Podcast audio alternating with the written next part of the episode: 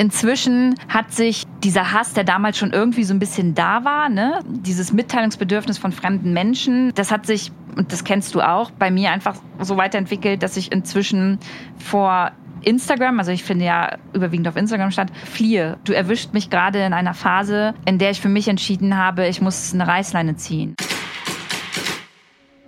Meine Damen und Herren, ich begrüße Sie zu einer neuen Folge unterwegs mit dem Podcast der DB Mobil. Heute mit einem absoluten Wunschgast. Ich habe lange gebaggert und sie hat endlich zugesagt. Anfangs widmete sich Luisa auf ihrem Instagram-Kanal vor allem dem Thema Fitness. Heute geht es hier verstärkt um ökologische, gesellschaftliche und politische Themen.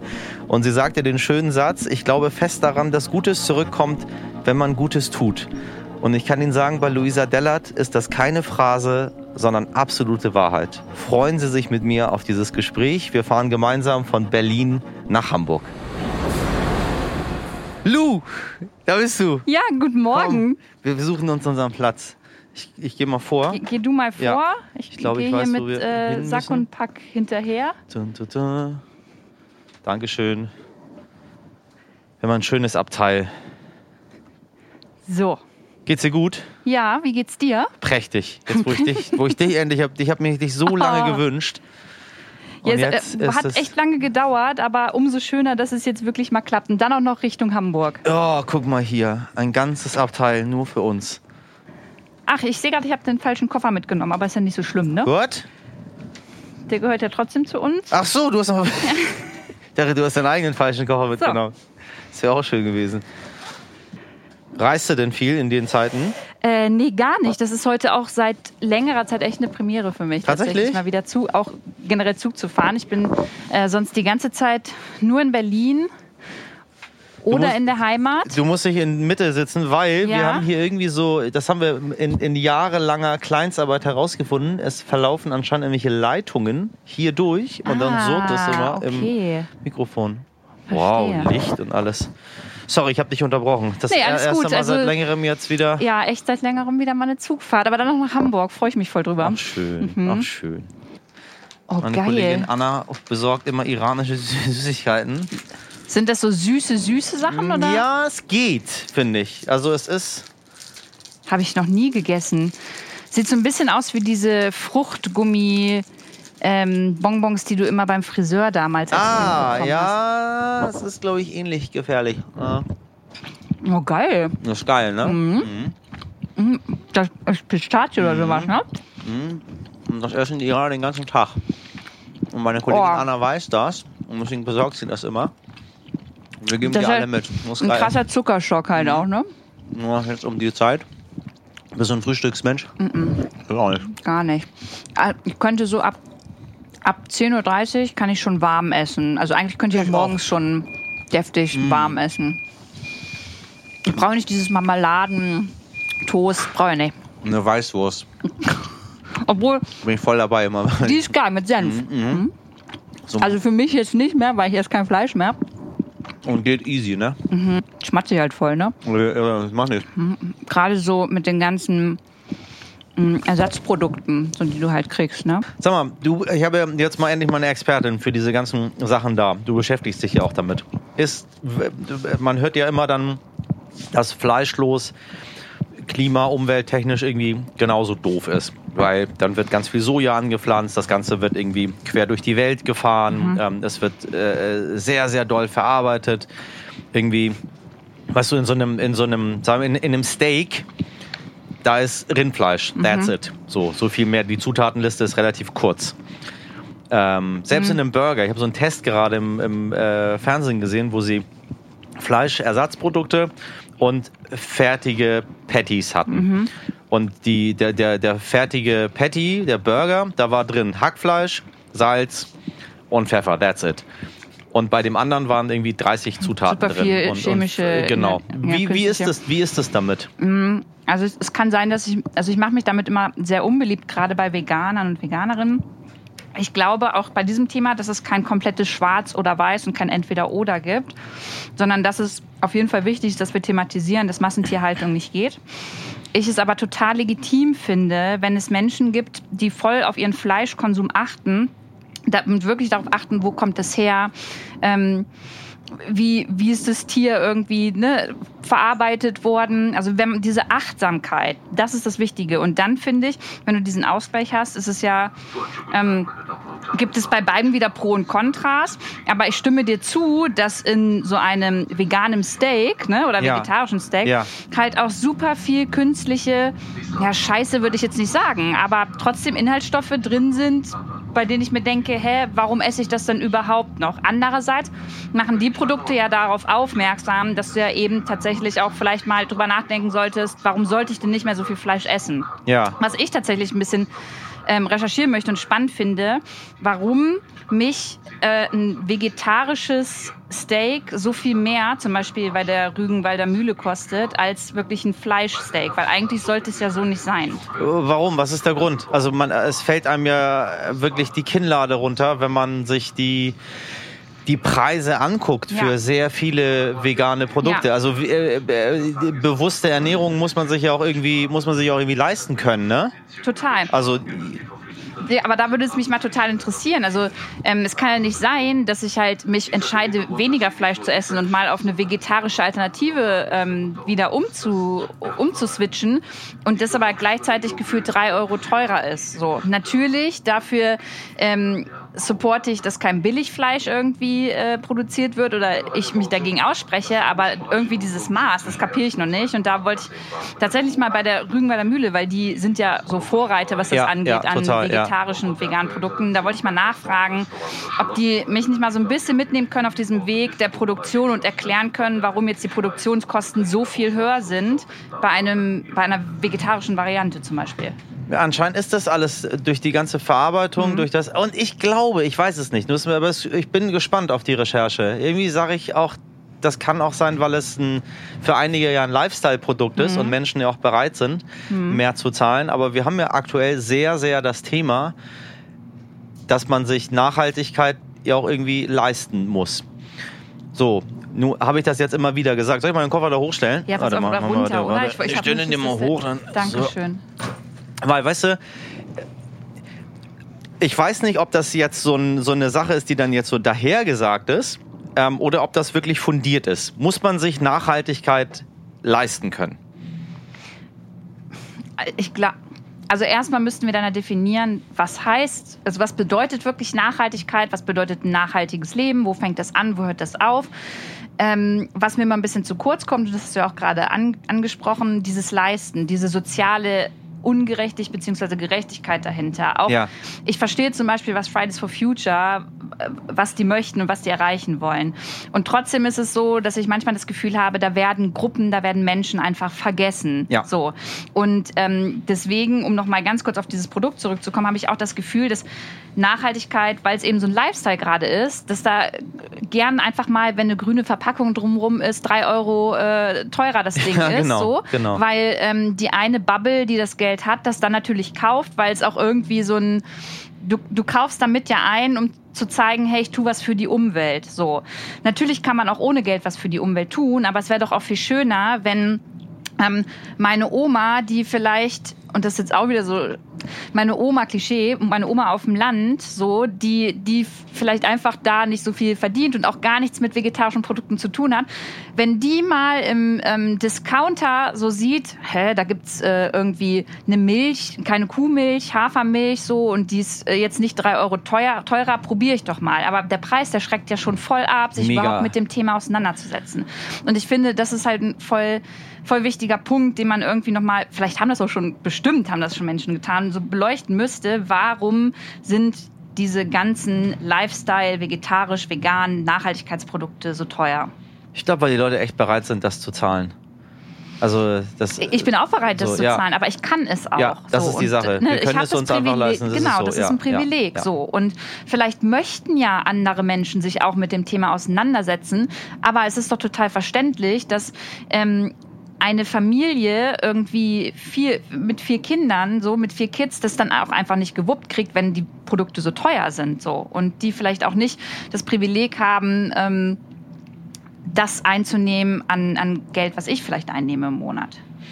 Das, also ich, ich habe noch keine Lösungen gefunden für das Ganze. Ich habe neulich ähm, ein, ein Interview geführt mit einer äh, Nachhaltigkeitsforscherin Und dann sind wir dann, äh, haben wir, wir haben ganz viel darüber geredet, was man alles Tolles machen kann und verändern in der Gesellschaft und, und E-Mobilität und äh, weiß ich nicht, der E-Scooter und das E-Auto und äh, weiß ich, ne, dann reist du ein bisschen weniger Mhm. oder verzichtest auf den Flug und was auch immer. Fährst, viel, fährst mehr Bahn und dann habe ich echt viele Kommentare bekommen von Leuten, die mich angeschrieben haben äh, und super freundlich Mhm. und haben gesagt, du, wir würden das ja auch gerne machen. Aber hier bei mir, da gibt es es nicht. Mhm.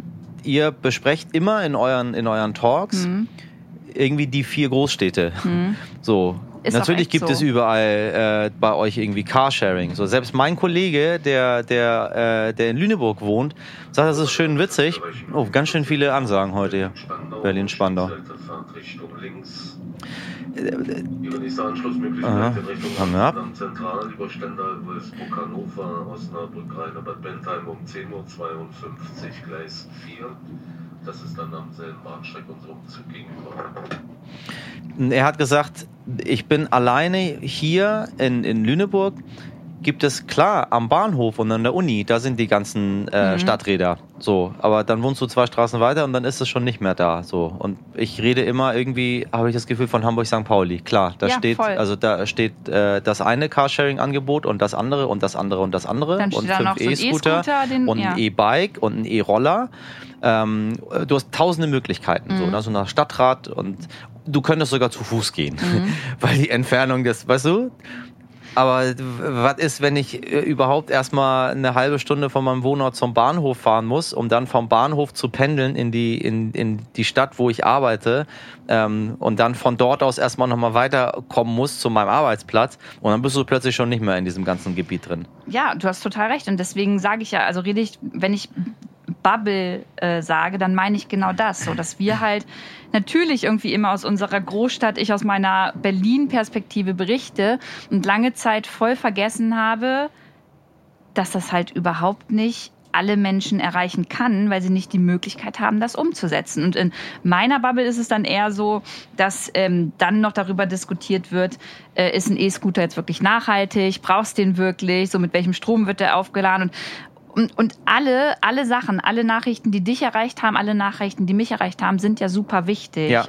In, in unterschiedlichen Lebensrealitäten. So. Und es ist total schwierig, alle zusammenzubekommen. Und ähm, ich, ich meckere ja auch oft über politische Entscheidungen und generell auch über die Politik. Ähm, aber manchmal sitze ich dann zu Hause und denke mir so, ey, es ist wirklich schwierig, so ein ganzes Land irgendwie Zu regieren. Genau, und irgendwie ist die Bedürfnisse aller Menschen so zu nehmen und dann zu gucken, wie können wir jedem Menschen helfen. Das ist super schwierig. Also eine, einfache Lösung gibt's dafür halt nicht. Ne? Nee. Es ist immer, sagen Sie mal in einem Satz, was Sie machen würden. Wenn Genau. Sie jetzt Bundeskanzlerin wären, was würden Sie denn als erstes ändern? Und, und ich garantiere dir in dem einen Satz, oder also ich glaube, dass in diesem einen Satz du dann trotzdem wieder nicht alle Menschen mitdenkst. Ohne dass du es, also du willst es vielleicht nicht, aber irgendwie gibt es immer einfach Situationen, Bedürfnisse und Lebensrealitäten, die du nicht mitdenkst und du willst es gar nicht. Das, das merke ich ja auch an meiner Arbeit. Und das ist so schwierig. Und äh, ich bin momentan so an so einem Punkt, dass es auch irgendwie ermüdend ist, so dass du, dass man das Gefühl hat, du, du schaffst es nie, alle, alle Menschen so mitzunehmen. Wie, wie, wie, wie machst du das? Du kommst eigentlich aus dem Fitness, Mhm. also du hast du gestartet auf Instagram, sehr erfolgreich und dann hast du dich entschieden, äh, die Glitzerwelt des Fitness und der, der, der Corporates und der mach mal hierfür Werbung und äh, mach mal da was, äh, aufzugeben und was anderes zu machen. Mhm. Da habe ich das richtig zusammengefasst. Ja, hast du richtig zusammengefasst. Mir ist nur mal wichtig dabei zu sagen, bei allem, was die Leute so über mich lesen und sehen, welche Entwicklungen ich so gemacht habe, das war halt einfach Lou. Also ja, ich stehe in der Öffentlichkeit, aber ich als Person, als private Lou, ähm, habe halt zum Beispiel irgendwann gemerkt, dass mir Fitness nicht mehr gut tut. Dieses Vergleichen, dieses ständig gut auszusehen. So, da, das gab einfach so privaten Struggle. Und ähm, weil ich immer diese private Lou auch in die Öffentlichkeit getragen habe, sehen eigentlich die Leute so meine Entwicklung. Und natürlich, wenn mir dann ein Thema Spaß macht, dann probiere ich damit auch irgendwie A, Geld zu verdienen, um einfach mich und meine Mitarbeiterinnen zu, zu finanzieren und B, irgendwie was Sinnvolles damit zu machen. Hintergrund, dass sie nicht nur sich selbst schützen, sondern auch andere Fahrgäste und das Zugpersonal. Finde ich gut, dass der heute macht er. Ist er on ich, fire? Ich mag, ja, aber ich mag das, wenn ähm, es nicht eine klassische Ansage ist, sondern du das Gefühl hast, da teilt jemand gerade seine Gedanken mit dir. Das versuchen wir im Podcast ja auch zu machen. Ähm, dieses Vergleichen, wie ist das? Also was äh, hast du mal äh, jetzt aus, aus eigener Sicht und dann auch, was es mit der Gesellschaft macht? Was macht das mit einem? Für, die meisten Leute sind ja jetzt nicht Tag und Nacht in den sozialen Netzwerken unterwegs. Wir sind ja auch da wieder in der Bubble und äh, ne, jemand tweetet etwas auf. Ja, du, ja, sie schüttelt gerade ein bisschen mit der Hand. Erzähl, sag mal, ja, Mhm. rein. Also ja, wenn, also wenn du jetzt tweetet sagst, redest du von Twitter. Und Ja. da würde ich sagen, sind wir eine Bubble. Aber die sozialen Medien, ich glaube nicht, dass das nur noch eine Bubble ist, die sich darin bewegt. Ich habe das jetzt gerade die letzten anderthalb Jahre auch einfach anhand meiner Geschwister und deren Freunde gemerkt. So ähm, durch dieses ganze Homeschooling, du bist mehr zu Hause, du gehst nicht mehr raus, wie viel, Ah, wie viel ja, ja. konsumiert wurde. Ja. Und wenn wir da- das ist mir auch ein ganz großes Anliegen. Das ist ein Thema, was wir unbedingt auf dem Schirm haben müssen. Mm, Wir reden immer von Medienkompetenz in der Schule und Ja. so. Und um das mal greifbar zu machen, gerade, also eine Freundin von mir, die hat einen Sohn und mit äh, dem habe ich mich unterhalten. Der ist 15. Und der meinte zu mir, ja Lu, haha, äh, ein paar meiner Freunde finden dich cool und ein paar finden dich richtig scheiße. Und dann habe ich ihn gefragt, ja, warum finden die mich denn scheiße? Ja, weil du da irgendwas mit Feminismus machst. So. Und dann ähm, habe ich ihn gefragt, Aha. ja, wie definierst du den Feminismus? Und dann meinte er, ja, ich folge da so einem YouTuber und äh, der hat halt gesagt, dass alle Feministinnen voll an einer Waffe haben und ungefickt sind. So. Oh, Und, oh, und, und da habe ich dann kurz überlegt, okay, in dem Alter gucken ja ganz viele junge Menschen schon ganz problematische äh, Videos oder konsumieren Texte, ähm, die gar nicht mehr bei den Eltern ankommen, weil sie das mit denen nicht mehr besprechen. Ja. Und deswegen ist es einfach so unglaublich wichtig, dass deutschlandweit in jedem Klassenzimmer einmal die Woche für eine Stunde einfach sowas besprochen wird. Medi also wirklich, dass sich ein YouTube-Video rausgenommen wird, dass sich ein Instagram-Posting rausgenommen wird und dass man diese Thematiken, ob es Rassismus ist, Sexismus, Feminismus, dass man das dann einfach mit den Kids bespricht, dass die auch untereinander sprechen können, so was für sie Feminismus bedeutet, so und ähm, dann natürlich eine Person da ist, an, an die sie das adressieren können und die dann auch mit ihnen darüber redet. Und das findet natürlich in Form von Seminaren oder kleinen Workshops statt, aber das muss jede Woche stattfinden, weil genau durch sowas entsteht Hass, genau durch sowas Absolut. spaltet sich einfach unsere Gesellschaft und die junge Generation, die ist so cool und so smart und die denkt total mit, aber durch, durch solche ja, durch solche Videos ähm, konsumieren sie einfach etwas, was sie dann nicht mehr besprechen, weil sie sowieso nur in ihrem Zimmer und an ihrem Handy hängen Ja. und das in der Gruppe oder auf dem Schulhof besprechen. Ja, warum wird es nicht gemacht? Also du könntest ja, es, es äh, wäre ja quasi, wir interpretieren einmal die Woche ein klassisches Gedicht von Heine und äh, wir interpretieren einmal die Woche auch mal ein, äh, ein Posting auf Instagram und gucken uns das mal an und gucken, was ist da passiert. Wurde da retuschiert? Wurde da Hate Speech benutzt? Was sind die Kommentare, die da drunter sind? Ähm, wer postet das? Was ist die Quelle? Ist, stimmt das, was dort gemacht wird? Also so, so Sachen. Was ist eine Meinung? Was, was ist sind eine Fakten, Meinung? ne? Was sind Also, Fakten? ja. Was ist ein Gefühl? Was ist eine Behauptung? Ja. Ähm, was ist Diskreditierung?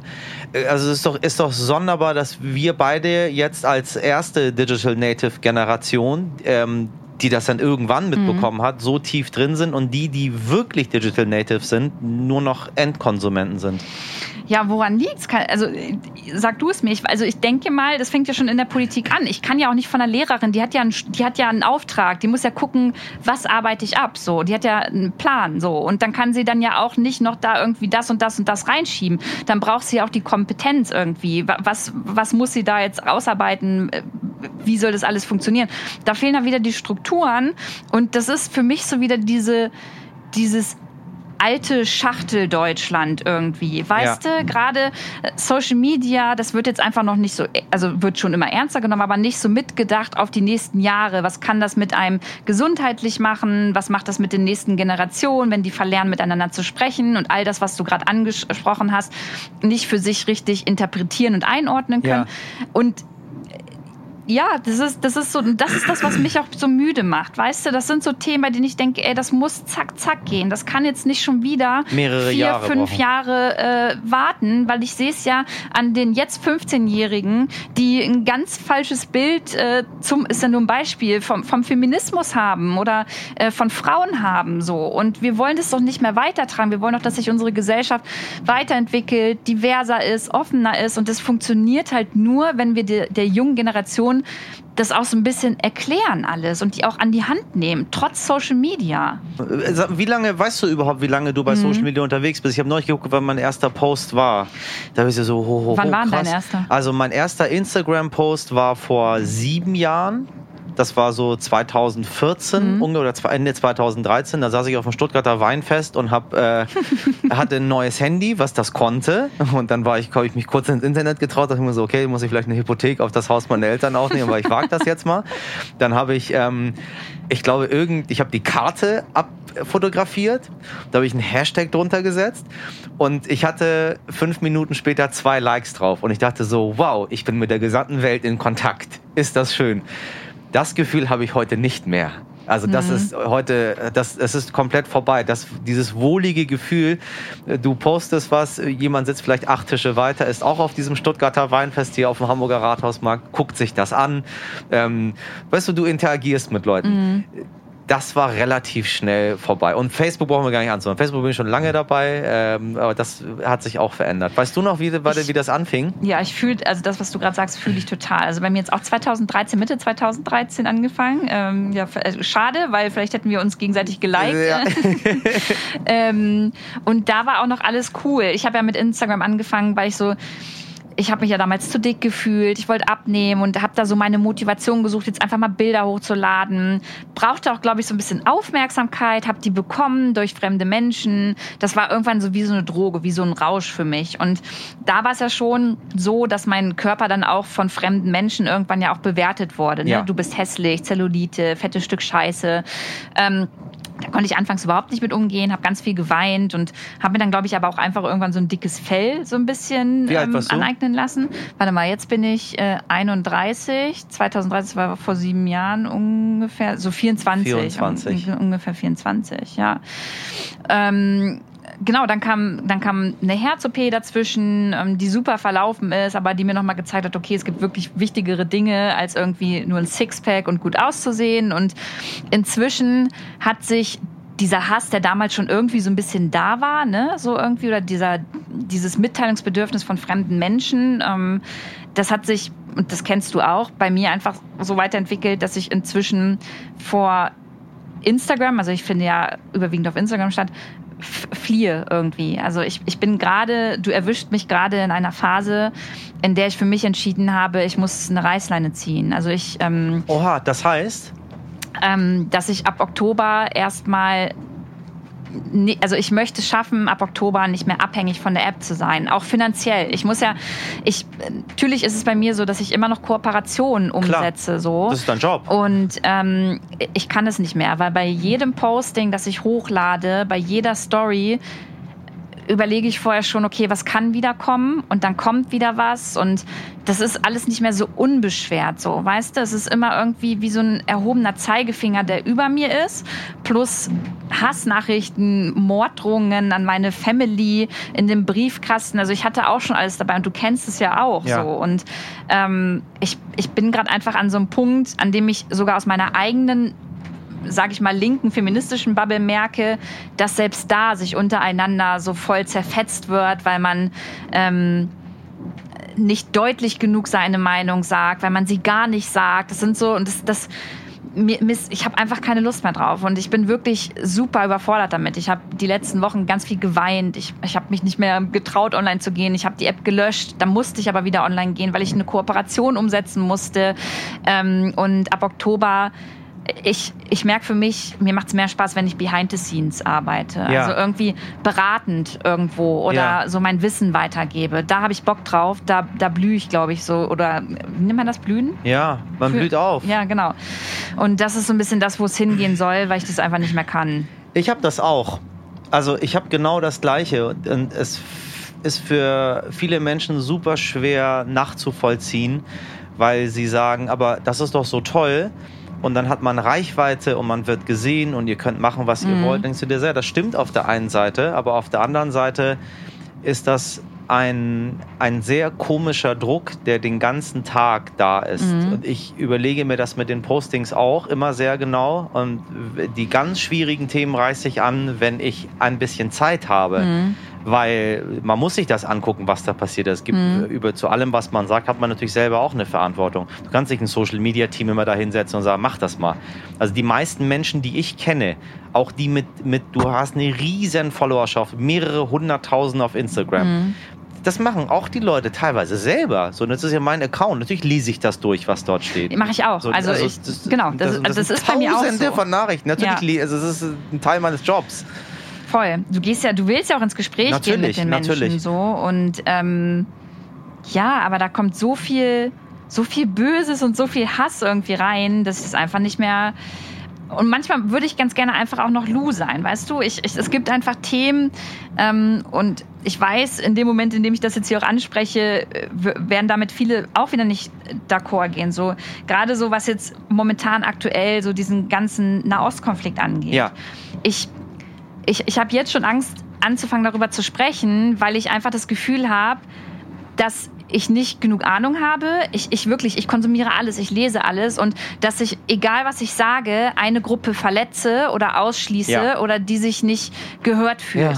Ja, ja. Ähm, und die letzten die letzte Woche habe ich ganz, ganz viele Nachrichten bekommen, dass es unverschämt von mir ist, dass ich mich nicht dazu äußere, warum ich nichts sage, warum Oh, ich ja. gesagt habe, ähm, dass ich keine Ahnung davon habe und keine Ahnung zu haben äh, bedeutet gleichzeitig, dass du also dass du nicht dich nicht als Feministin schimpfen darfst und ähm, du ignorierst hier äh, Menschenleben und also das ist das ist und ich weiß gar nicht mehr, wie ich es überhaupt noch richtig machen soll, weil die Lu, die private Lu sagt einfach, okay, ich, lese alles, ich nehme das wahr, aber ich, ich kann dazu, ich, ich, bin so, das ist so ein Ohnmachtsgefühl, so machtlos, keine Ahnung. Natürlich, nat, natürlich zeige ich mich mit jedem Menschen und möchte mich ja mit jedem Menschen solidarisch zeigen, der einfach unschuldig ähm, in einen Krieg mit reingezogen wird, in Terror, Menschen, Menschenleben, ja, Menschen sterben. Das aber trotzdem fällt es mir schwer, mich da zu positionieren. Kannst du das nachvollziehen? Ich verstehe das, also voll und ganz, weil Nahostkonflikt ist ein super Beispiel. Ich bin äh, ehrlich gesagt erschüttert darüber, dass ähm, äh, von, von uns Menschen in der Öffentlichkeit, die wir, wir machen ja vers völlig verschiedene Dinge. So, jeder hat ja seine Nische. Ähm, der eine äh, ist mehr in der Politik, der andere mehr in der Wirtschaft, der eine mehr in der Nachhaltigkeit, der andere macht Sport, der andere macht Beauty. Und dann kommt so ein, so ein Thema wie der Nahostkonflikt, den wir ja relativ eindeutig der Politik zuordnen können. So, Politik, Historie, so, natürlich kommt da ganz viel noch mit dazu. Aber das ist erstmal, es ist ein politisches Thema. Da äußern sich Menschen, die vom Konflikt in der Region Ahnung haben, auch politisch davon Ahnung haben, was ist da. Die ganzen Gruppierungen voneinander unterscheiden können, vielleicht die Sprachen vor Ort sprechen, vor Ort sind. Und dann wird aber von dir und von mir gleichzeitig verlangt, sich dazu zu äußern. Und ich habe mich geäußert dazu und ich habe ich hab, äh, fachliche, journalistische Beiträge dazu gemacht. Ich habe an einem Tag die israelische Seite beleuchtet, am anderen Tag die palästinensische Seite beleuchtet, mit Leuten vor Ort gesprochen. Keins hat jemandem gepasst. Also wurde die israelische Seite äh, beleuchtet, äh, dann war ich der, der Mensch, der die Palästinenser, ähm, du erkennst sie ja gar nicht ab. So. Dann am nächsten Tag äh, die Palästinenser beleuchtet, du bist Antisemit. Das ist ja völlig, völlig klar. Also die Iraner, die hassen die Juden. Dann äh, redest du mit Leuten vor Ort. Warum redet ihr immer nur mit den Israeli? Ich gesagt, Aber wir haben doch gestern auch mit der Palästinenserin gesprochen, heute haben wir mit der Israeli gesprochen. Wir haben doch alles beleuchtet von allen Seiten. Das werde ich dir nochmal vorhalten. Du wirst sehen, was da und da noch passiert. Und dann kommen die ganzen, die ganzen Hassnachrichten von den Leuten. Weil Was ich- macht das denn mit dir? Also, wenn ich das von dir schon höre, also, Ja. und ich meine, du, du arbeitest das ja alles journalistisch auf. Was macht das denn mit dir, dass du merkst, du kannst es niemandem recht dran. machen? Ich habe mich, also ich habe irgendwann beschlossen, dass es nicht darum geht, es den Leuten recht zu machen, sondern wenn ich weiß, es ist eine, eine fundierte, fachliche, sachliche Sache und wenn ich dann noch dazu noch eine Meinung reingebe und sage, das ist meine Meinung dazu. Ich sage immer, das ist meine Meinung. Sie müssen die überhaupt nicht gut oder schlecht Mhm. finden, aber ähm, ich wollte mal was zur Diskussion reinwerfen, wenn Sie denn alle so interessiert an dem Thema sind. Und diskutieren Sie doch. Und diskutieren Sie das nicht mit mir, sondern das ist ja ein Diskussionsangebot, äh, um das mit Freunden und Verwandten und gesellschaftlich zu diskutieren. Ich habe irgendwann schon vor langer Zeit beschlossen, dass ich, dass ich nur noch sende. Hm. Und das Empfangen, das mache ich nicht mehr. Weil, äh, wie soll ich, wer hat das, ich habe neulich das ein sehr schönes Zitat gelesen, hat jemand gesagt, äh, warum lässt man Kritik an einen Rand von Leuten, die man nicht nach seiner, nach ihrer Meinung gefragt hätte? So. Also, und das ist, das müssen wir noch lernen. Mhm. Also, weißt du, wenn du in der Bahn sitzt, jetzt hier, und im Abteil sagt jemand so, aber also die Schuhe, die gefallen mir gar nicht. Das würde aller Voraussicht nach niemand tun. Also, abgesehen davon hat sie schöne Schuhe an, so, dass man das mal so festgehalten. Aber das würde niemand tun, weil es so eine, das macht man einfach nicht. Und da denkt man sich, na, was willst du denn von mir? Aber in den sozialen Netzwerken ist das, das völlig, völlig, normal, okay. dass das gemacht ja. wird. Und es ist die gleiche Person, die das hier nicht macht, aber anscheinend irgendwas in sich hat, irgendwie nicht gehört wird, vielleicht eine Kränkung erlebt hat, eine Verletzung erlebt hat und das dann äh, aufschreibt. Wenn es pure Hass ist, mache ich gar nichts. Aber wenn ich merke, da ist eine Nuance, eine Chance da, dann äh, schreibe ich eine Kleinigkeit dazu mhm. und sage, das ist nicht gut oder verletzend, das sind die Quellen, schauen Sie mal. Ja, das, also da gebe ich dir total recht. Und das probiere ich jetzt tatsächlich auch immer noch. Also ich bin da immer noch sehr positiv gestimmt. Vielleicht nochmal ein anderes Beispiel. Ähm, ich habe letztens bei mir auf, ähm, auf dem Kanal nämlich ähm, einfach darüber geredet, dass mir alles gerade ein bisschen zu viel ist und dass mich das verletzt und ähm, dass ich auch glaube, dass das so ein bisschen men mental auf meine Gesundheit einfach schlägt. Und dann hat mir jemand äh, in, meiner, äh, in meinen Nachrichten geschrieben, der mir nicht folgt, ein junger Mann, der hat gesagt, heul doch nicht so rum, äh, dann geh doch mal arbeiten wie normale Leute und arbeite mal normal. Ja. Und dann habe ich ihm geschrieben und habe gesagt, hey, pass auf, ähm, lieber, äh, lieber XY, hiermit lade ich dich wirklich, und ich meine das ganz ernst, nach Berlin ein. Du Ach, kommst schön. mal einen Tag mit, du, du, du guckst mal, wie ich arbeite. Und danach würde ich aber sehr gerne mit dir im Podcast darüber sprechen, was für dich normale Arbeit von normalen Leuten bedeutet, nachdem du gesehen hast, was ich den Tag so übermache. Ja. Und er hat sich dazu bereit erklärt. Also Tatsächlich. Wir, wir, machen das jetzt im Juli. Er kommt im Juli zu mir nach Berlin. Wow, das ist schön. Und äh, wir quatschen dann miteinander. Das geht nicht mit allen Personen, aber ich, ich glaube, dass, äh, dass man damit ein Zeichen setzen kann, um zu zeigen, hey, wir dürfen nicht immer so voreingenommen sein. Wir müssen erstmal den Menschen einfach mehr zuhören nimm uns mal mit auf einen Tag, einen normalen Tag. Das finde ich wichtig. Es hört sich immer so an, als äh, wenn man irgendwie im Internet unterwegs ist, wenn man nichts macht, dass wir irgendwo sitzen und dann irgendwie, keine Ahnung, ich mhm. weiß es nicht, was sich die Leute da vorstellen, aber wie sieht, wie sieht so dein Tag aus? Ich kann dich mal äh, auf,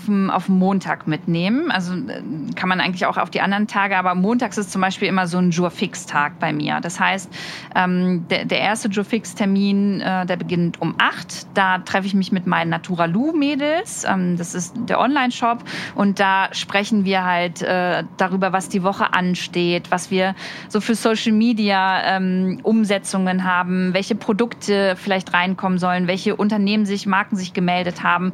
Ähm, das ist erstmal so das Erste. Dann kommt der zweite Joe-Fix für Luisa Dellert als Marke, weil ich ähm, auch Mitarbeiterin habe, die mir redaktionell zuarbeiten. Ja. Weil ähm, ich weiß, dass ich einfach mit meiner Reichweite eine sehr große Verantwortung auch trage. Und bei dem, was ich ins Internet sende, möchte ich einfach, dass es einmal auch wirklich nochmal abgesichert ist und da Leute drüber gucken, die journalistisch schon gearbeitet haben oder es tun. Ja. Das heißt, da haben wir dann auch erstmal ähm, so ein bisschen so eine kleine Sitzung, wo wir dann gucken, okay, was sind denn Themen, was ist so passiert in der Politik, was können wir denn mal thematisieren, worüber können wir sprechen. Ähm, dann werden Aufgaben zugeteilt, wir reden über die letzten Beiträge, was ist gut gelaufen, wo haben wir vielleicht vielleicht Fehler gemacht, was können wir besser machen und und und. Und dann ist eigentlich schon mal ähm, der, der Vormittag vorbei. So. Ja. Und dann geht's meistens weiter mit äh, sowas wie Podcast-Aufnahmen. Ich habe ja auch einen Podcast, ja. da spreche ich ganz viel mit Leuten, da muss ich mich darauf vorbereiten. Ähm, ich muss Anfragen äh, rausschicken, ähm, ich muss die Fragen mir erstmal aufschreiben. Dann kann es auch sein, dass eine Kooperation mal reinkommt. Und das bedeutet dann nicht, dass nur ein Foto gemacht wird, sondern ähm, ich natürlich erstmal mich damit auseinandersetze. Also das ist ja schon bei der Anfrage. Aber wie setze ich das denn um? Wie kann ich meine FollowerInnen mitnehmen? Ähm, dann kann es sein, dass ich eine Interviewanfrage wie hier habe, dass ich ja. dann irgendwie die, den ganzen Tag am Quatschen bin. Ähm, dann schreibe ich noch, dann schreibe ich ein Buch gerade. Also ähm, sagen wir mal so, ich sitze jetzt nie auf dem Sofa und mein Laptop wird auch immer erst um 22 oder 23 Uhr zugeklappt. Oha. Also Genau. das heißt, um 8 ist er aufgegangen und um 23 Uhr geht er zu. Richtig. Ich weiß für mich, dass das auf jeden Fall too much ist und das muss sich Das auch ändern. Ähm, nicht- weil ich das auf Dauer gut. nicht mehr so kann. Ja, weiß ich. Das, das war die ganzen letzten Jahre so bei mir. Aber ähm, deswegen bin ich da mal sehr traurig drüber, dass so dieses Bild einer Influencerin, ich bin ja so ein, so ein, so ein, so ein Hassobjekt eigentlich. Ja, Influencer Internet, ist ein ne? Schimpfwort heute. Ja, total. Das ist, das ist so äh, wie der Kevin und die Chantal der 90er. So, ne? Das ist irgendwie so, ähm, ne? das sind doofe Vornamen, das sind dumme Leute. So völliger Quatsch. Ich- und Influencer ist genau das Gleiche. Das ist die machen nichts. man muss uns auch, also uns als Berufsgruppe auf jeden Fall auch kritisieren dürfen. Das Ja. ist auch voll, finde ich, voll gerechtfertigt, ähm, weil da auch viel Schmuh passiert, mit dem ich auch überhaupt nicht einverstanden bin. Und ähm, es bestimmt auch, wenn mich jetzt auch jemand kritisieren würde, bestimmt auch bei mir Dinge gibt, die ich bestimmt auch nochmal hinterfragen ähm, muss. Aber man kann halt auch nicht immer alle über einen Kamm scheren. Und ähm, gerade so die letzten anderthalb Jahren, äh, Jahre durch irgendwelche Influencer-Bildschirmkontrollen und sowas. Also da hat sich so viel Hass entwickelt und der, der wurde so abgeladen auf allen möglichen Plattformen von Menschen, die im öffentlichen Leben irgendwie was zu sagen haben oder machen, ist halt ein No-Go. Das halt, also es geht halt nicht. Wie läuft dieses Influencer-Game? Ich hatte gerade bei mir im, äh, wie heißt dein Podcast? Mein Podcast Lu, einfach nur L-O-U. So, da, Sie haben jetzt, äh, Sie bekommen ganz viele Podcast-Empfehlungen hier. Natürlich bleiben Sie hier unterwegs mit, aber es gibt auch ganz viele andere. Also hören sich Lou an.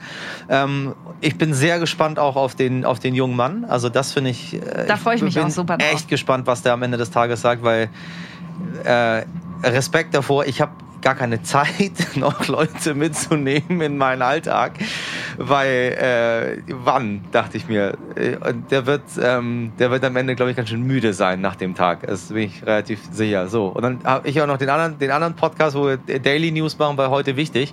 Und dort habe ich mit äh, einem jungen Mann gesprochen. Das war diese Geschichte ähm, äh, vor kurzem, der diese Gleitgel-Creme Okay. äh, an Mhm. Influencerinnen verkauft hat und die das dann beworben Das ist haben. ein YouTuber, ne? Das ist ein YouTuber. Und der der, wollte der, das das mal- sollte, war, war Gleitgel, aber war eigentlich eine Tagescreme Genau, oder so, ne? der hatte sich ja. so eine Creme ausgedacht, da war Mhm. dann irgendwie, weiß ich nicht, Uran drin und Pipi-Kaka äh, ich und er hatte sich so Sachen ausgedacht, hatte das dann irgendwie in einem Haufen von, von äh, InfluencerInnen geschickt, ähm, um dann zu gucken, wie läuft der Markt, was kostet das überhaupt, was wollen die Mhm. und das reichte von, ähm, von Influencerinnen, die gesagt haben, sorry, ähm, nee, mache ich Mhm. nicht, ich kenne das Produkt nicht, ähm, Influencerinnen, die es benutzt haben und Mhm. gesagt haben, du, ich habe es mal benutzt Mhm. und ich sehe überhaupt nicht das, was du gesagt Mhm. hast. Ich würde das jetzt nicht bewerben. Ähm, bis hin zu Gewaltandrohung. Äh, du wolltest uns hier nur verarschen. Äh, äh, wir finden dich und dann tun wir dir was Böses an. Also auch nur einmal die Range zu zeigen, auch das, auch InfluencerInnen, da haben wir auch von äh, guten und nicht guten alle Mhm. mit dabei. So. Aber der hat das mal so ein bisschen äh, aufgezeigt, Sachen, die wir alle aber eigentlich schon wissen. Mhm. Aber trotzdem muss man das immer wieder, immer wieder thematisieren. Und dann ging es von wirklich auch, der eine wollte, glaube ich, 40, 50.000 Euro haben dafür, dass er, dass er in der Story das Produkt bewirbt. 40.000 Euro, Krass. um das Ding da mal reinzupacken. Das habe ich mal so gesagt, mal in so einer Runde bei uns. Da saßen so zwei, die sich im Geschäft sehr gut auskannten und meinten so, ja, ein guter Preis noch. Und ich so, what? So, Würde ich jetzt auch sagen, what? Weil äh, das ist ganz weit von dem äh, weg, was, was, was ich jetzt äh, nehmen würde. äh, entschuldige bitte, tatsächlich. 40.000 Euro um... Äh, Da, also, das, also ich bin ich bin völlig also- sprachlos. das ist ne, für, für uns beide und ich glaube für die meisten, die hier zuhören, ist das super viel Geld. Ähm, und ich will das nicht relativieren. Aber man muss fairerweise auch sagen, dass. Ähm,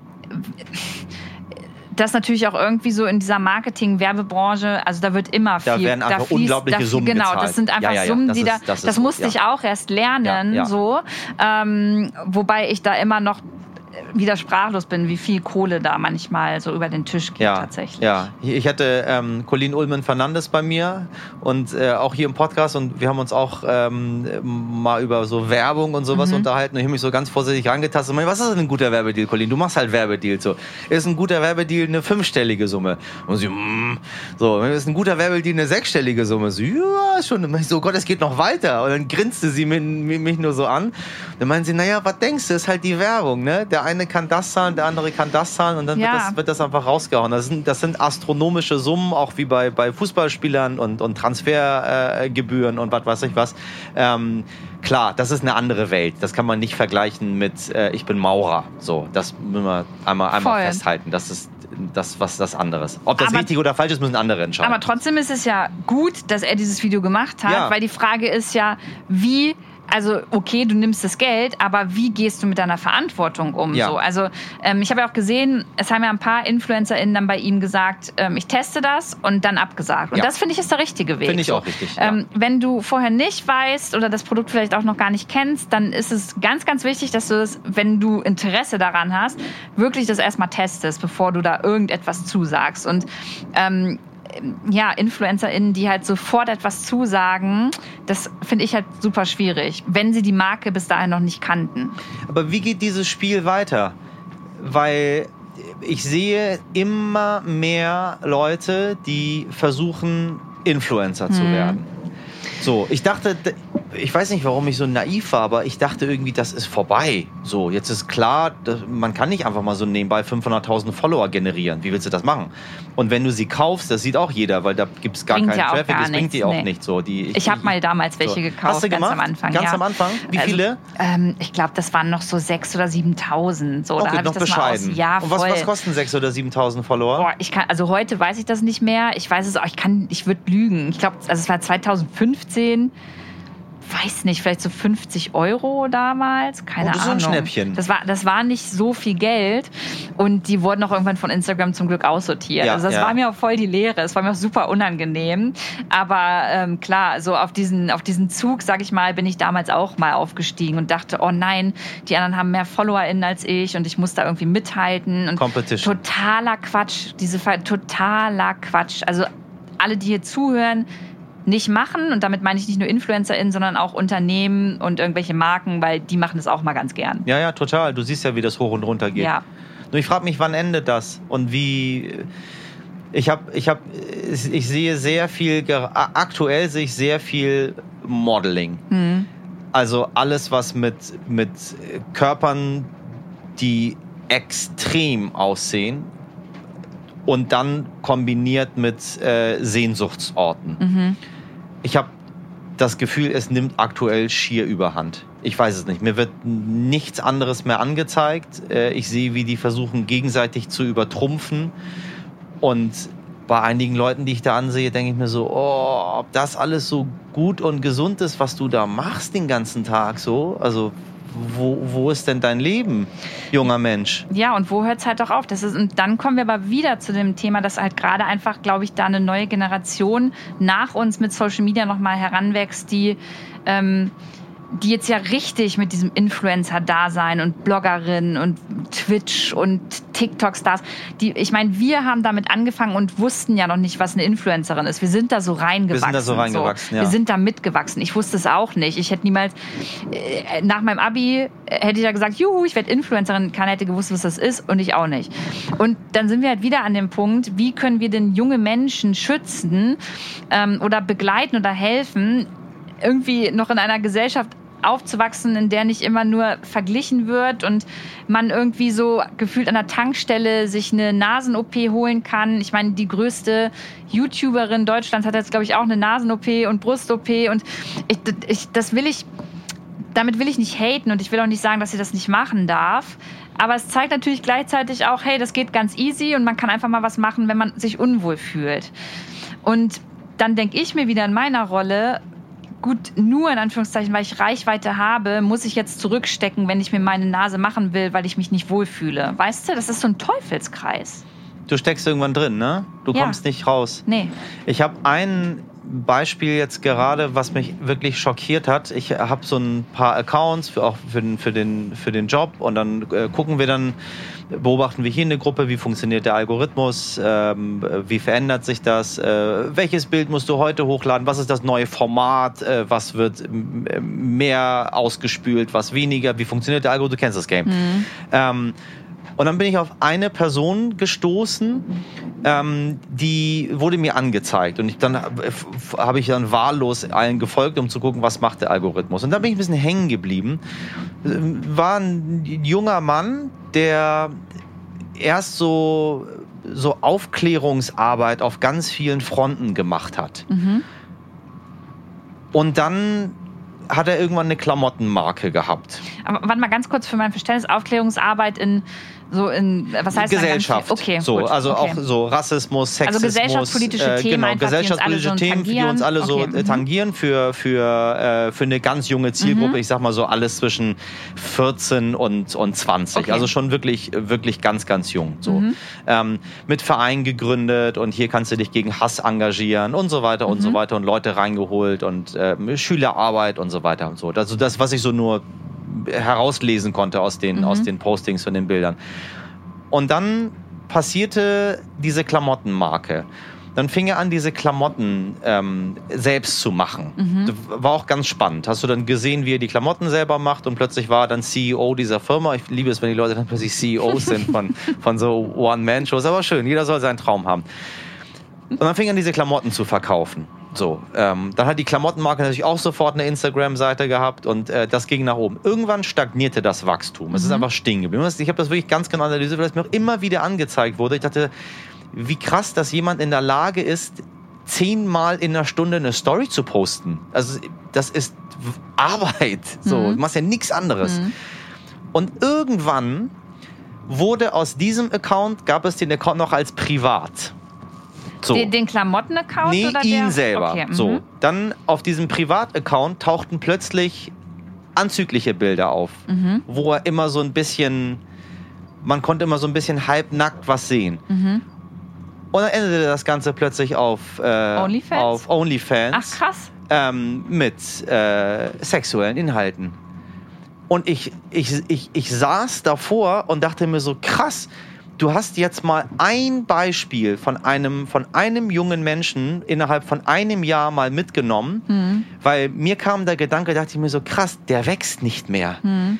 Der ist, der steht seit längerem. Das ging rat, zack, zack, zack. Und jetzt steht er. Der ist auf so Mhm. einem Plateau. Das, dem muss es schlecht gehen. Die Klamottenmarke funktioniert anscheinend auch nicht. Die bekommt auch keine Follower. Plötzlich bist du bei OnlyFans.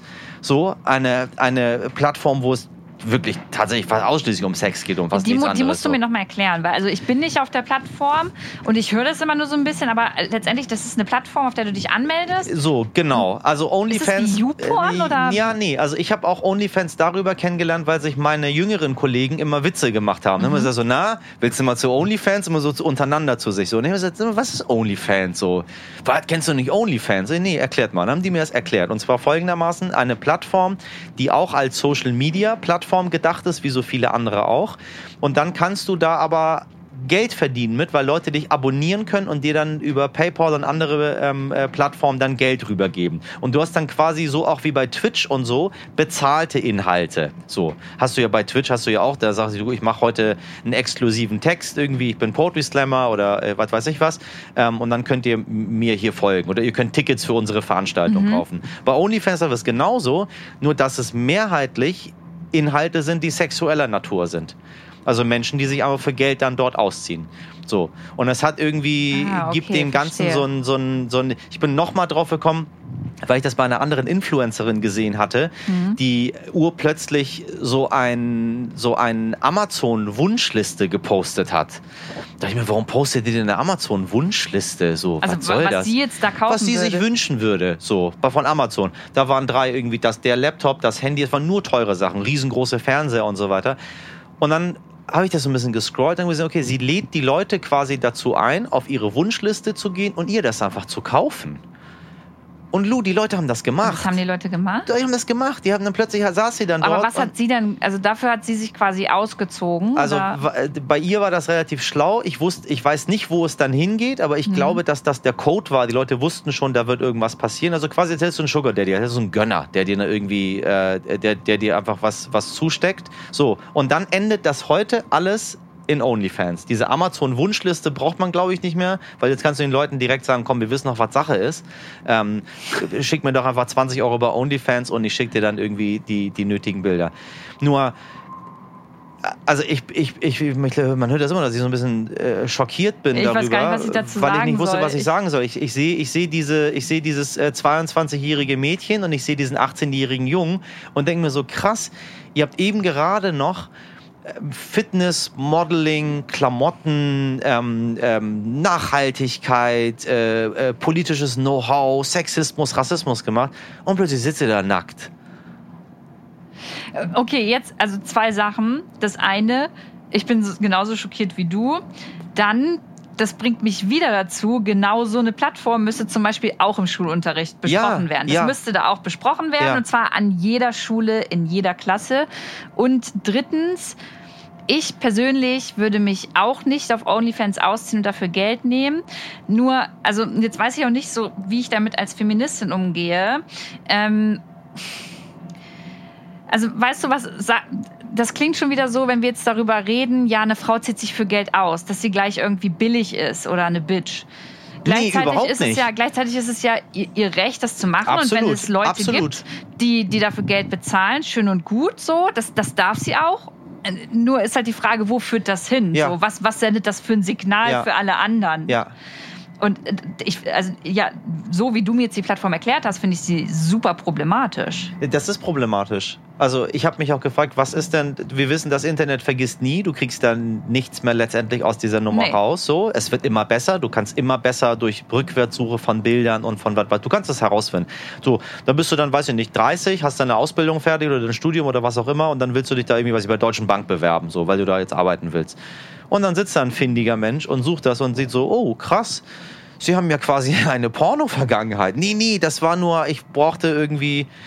Ich habe so ein bisschen das Gefühl, und da bin ich total bei dir, dass es dieser Generation überhaupt nicht beigebracht wird, was das für Risiken birgt, was das für Auswirkungen hat, wo diese Reise irgendwann hingeht. Und noch wichtiger, was du zu Beginn gesagt hast, dass, dass die Erwachsenen, also und mit Erwachsenen meine ich einfach Menschen, die zwei Jahre mehr Lebenserfahrung Mhm. mitbringen und sagen, du komm, das, nee, das kannst du nicht wieder löschen. So, das hat jemand gescreenshottet und, und, und vertreibt das jetzt im Netz. So, wir haben das bei diesen ganzen Kinderpornografie-Sachen Ja, voll. von Leuten, die die Fotos ihrer Kinder ins Netz stellen. So, Na, so klar, natürlich. Ich hätte mir auch nichts beigedacht in den 80ern, wenn wir, wir- es gibt ganz viele Bilder von uns als Kinder, wo wir nackt irgendwo rumsitzen und irgendwie in einem Sandkasten spielen. So. Aber das konnten meine Eltern auch nicht bei Instagram posten. So.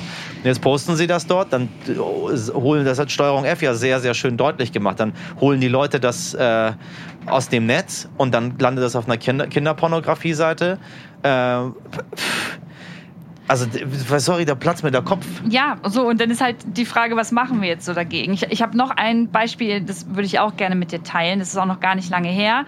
Ähm, mir schicken manchmal FollowerInnen halt Beispiele, bei denen sie mich fragen, findest du das problematisch oder könntest du mal was dazu sagen?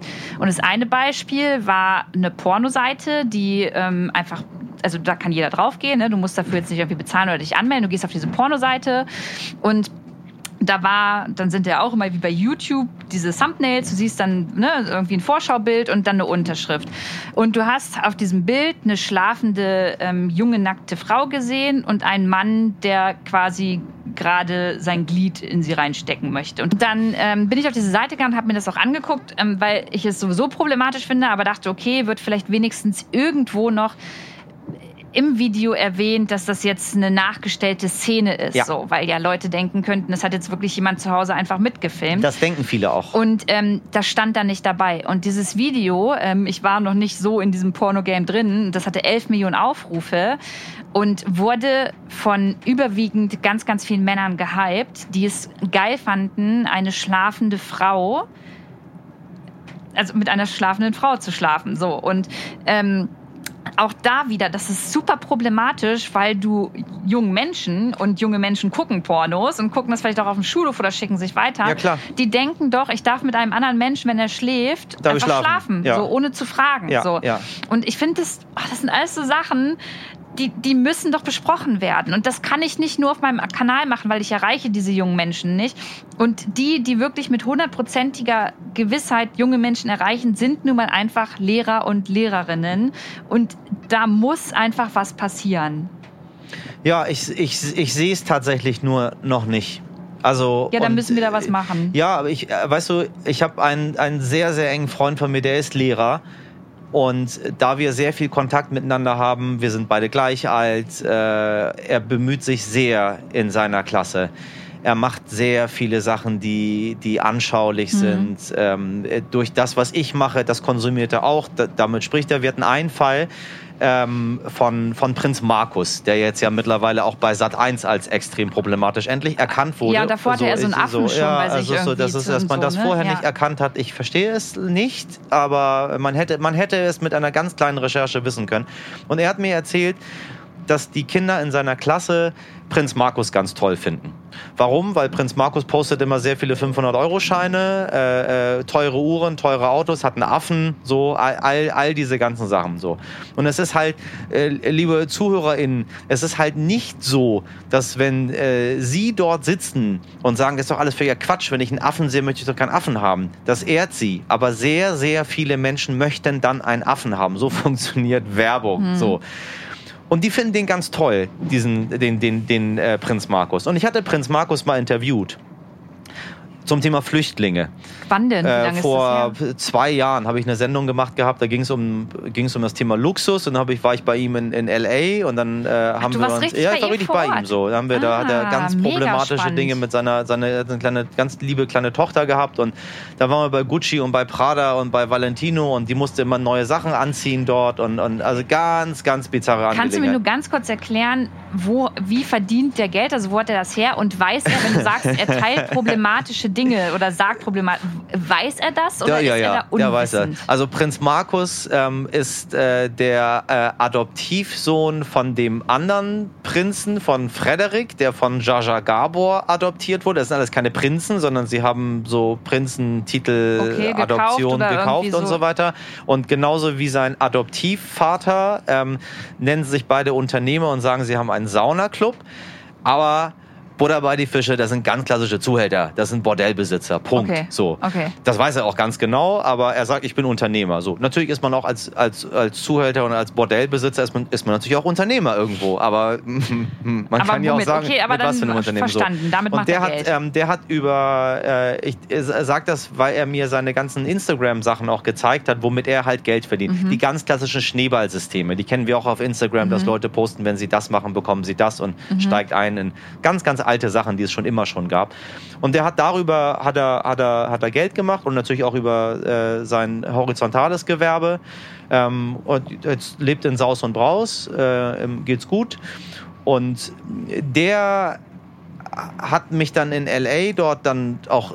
Es, es war spannend, Zeit mit ihm dort zu verbringen. Es war, kann ich nicht anders sagen, es war spannend, irgendwie dreimal am Tag das Auto zu wechseln, ähm, in all diese Läden rein zu marschieren, irgendwie zu kaufen, was man will und äh, eine Kugel Eis mit einem 100-Dollar-Schein zu bezahlen. Das ist so krass. Diese Leute, die gibt es tatsächlich in der Form. Musst du da aber total neutral bleiben? Nee, ähm, oder war- kannst du, kannst du ihm wirklich sagen, sag mal, So. Prinz Markus, das geht gar nicht, was du da gerade Also das war, das war das, das Wichtige an der Sendung war, dass bei, bei allen Sachen, die ich mache, dass ich dann natürlich nicht als ein neutraler Berichterstatter Mhm. hingegangen bin, sondern ich wollte, das Thema war Luxus, ich wollte einmal eintauchen, wie ist es bei so einem, bei so Mhm. einem Prinzen?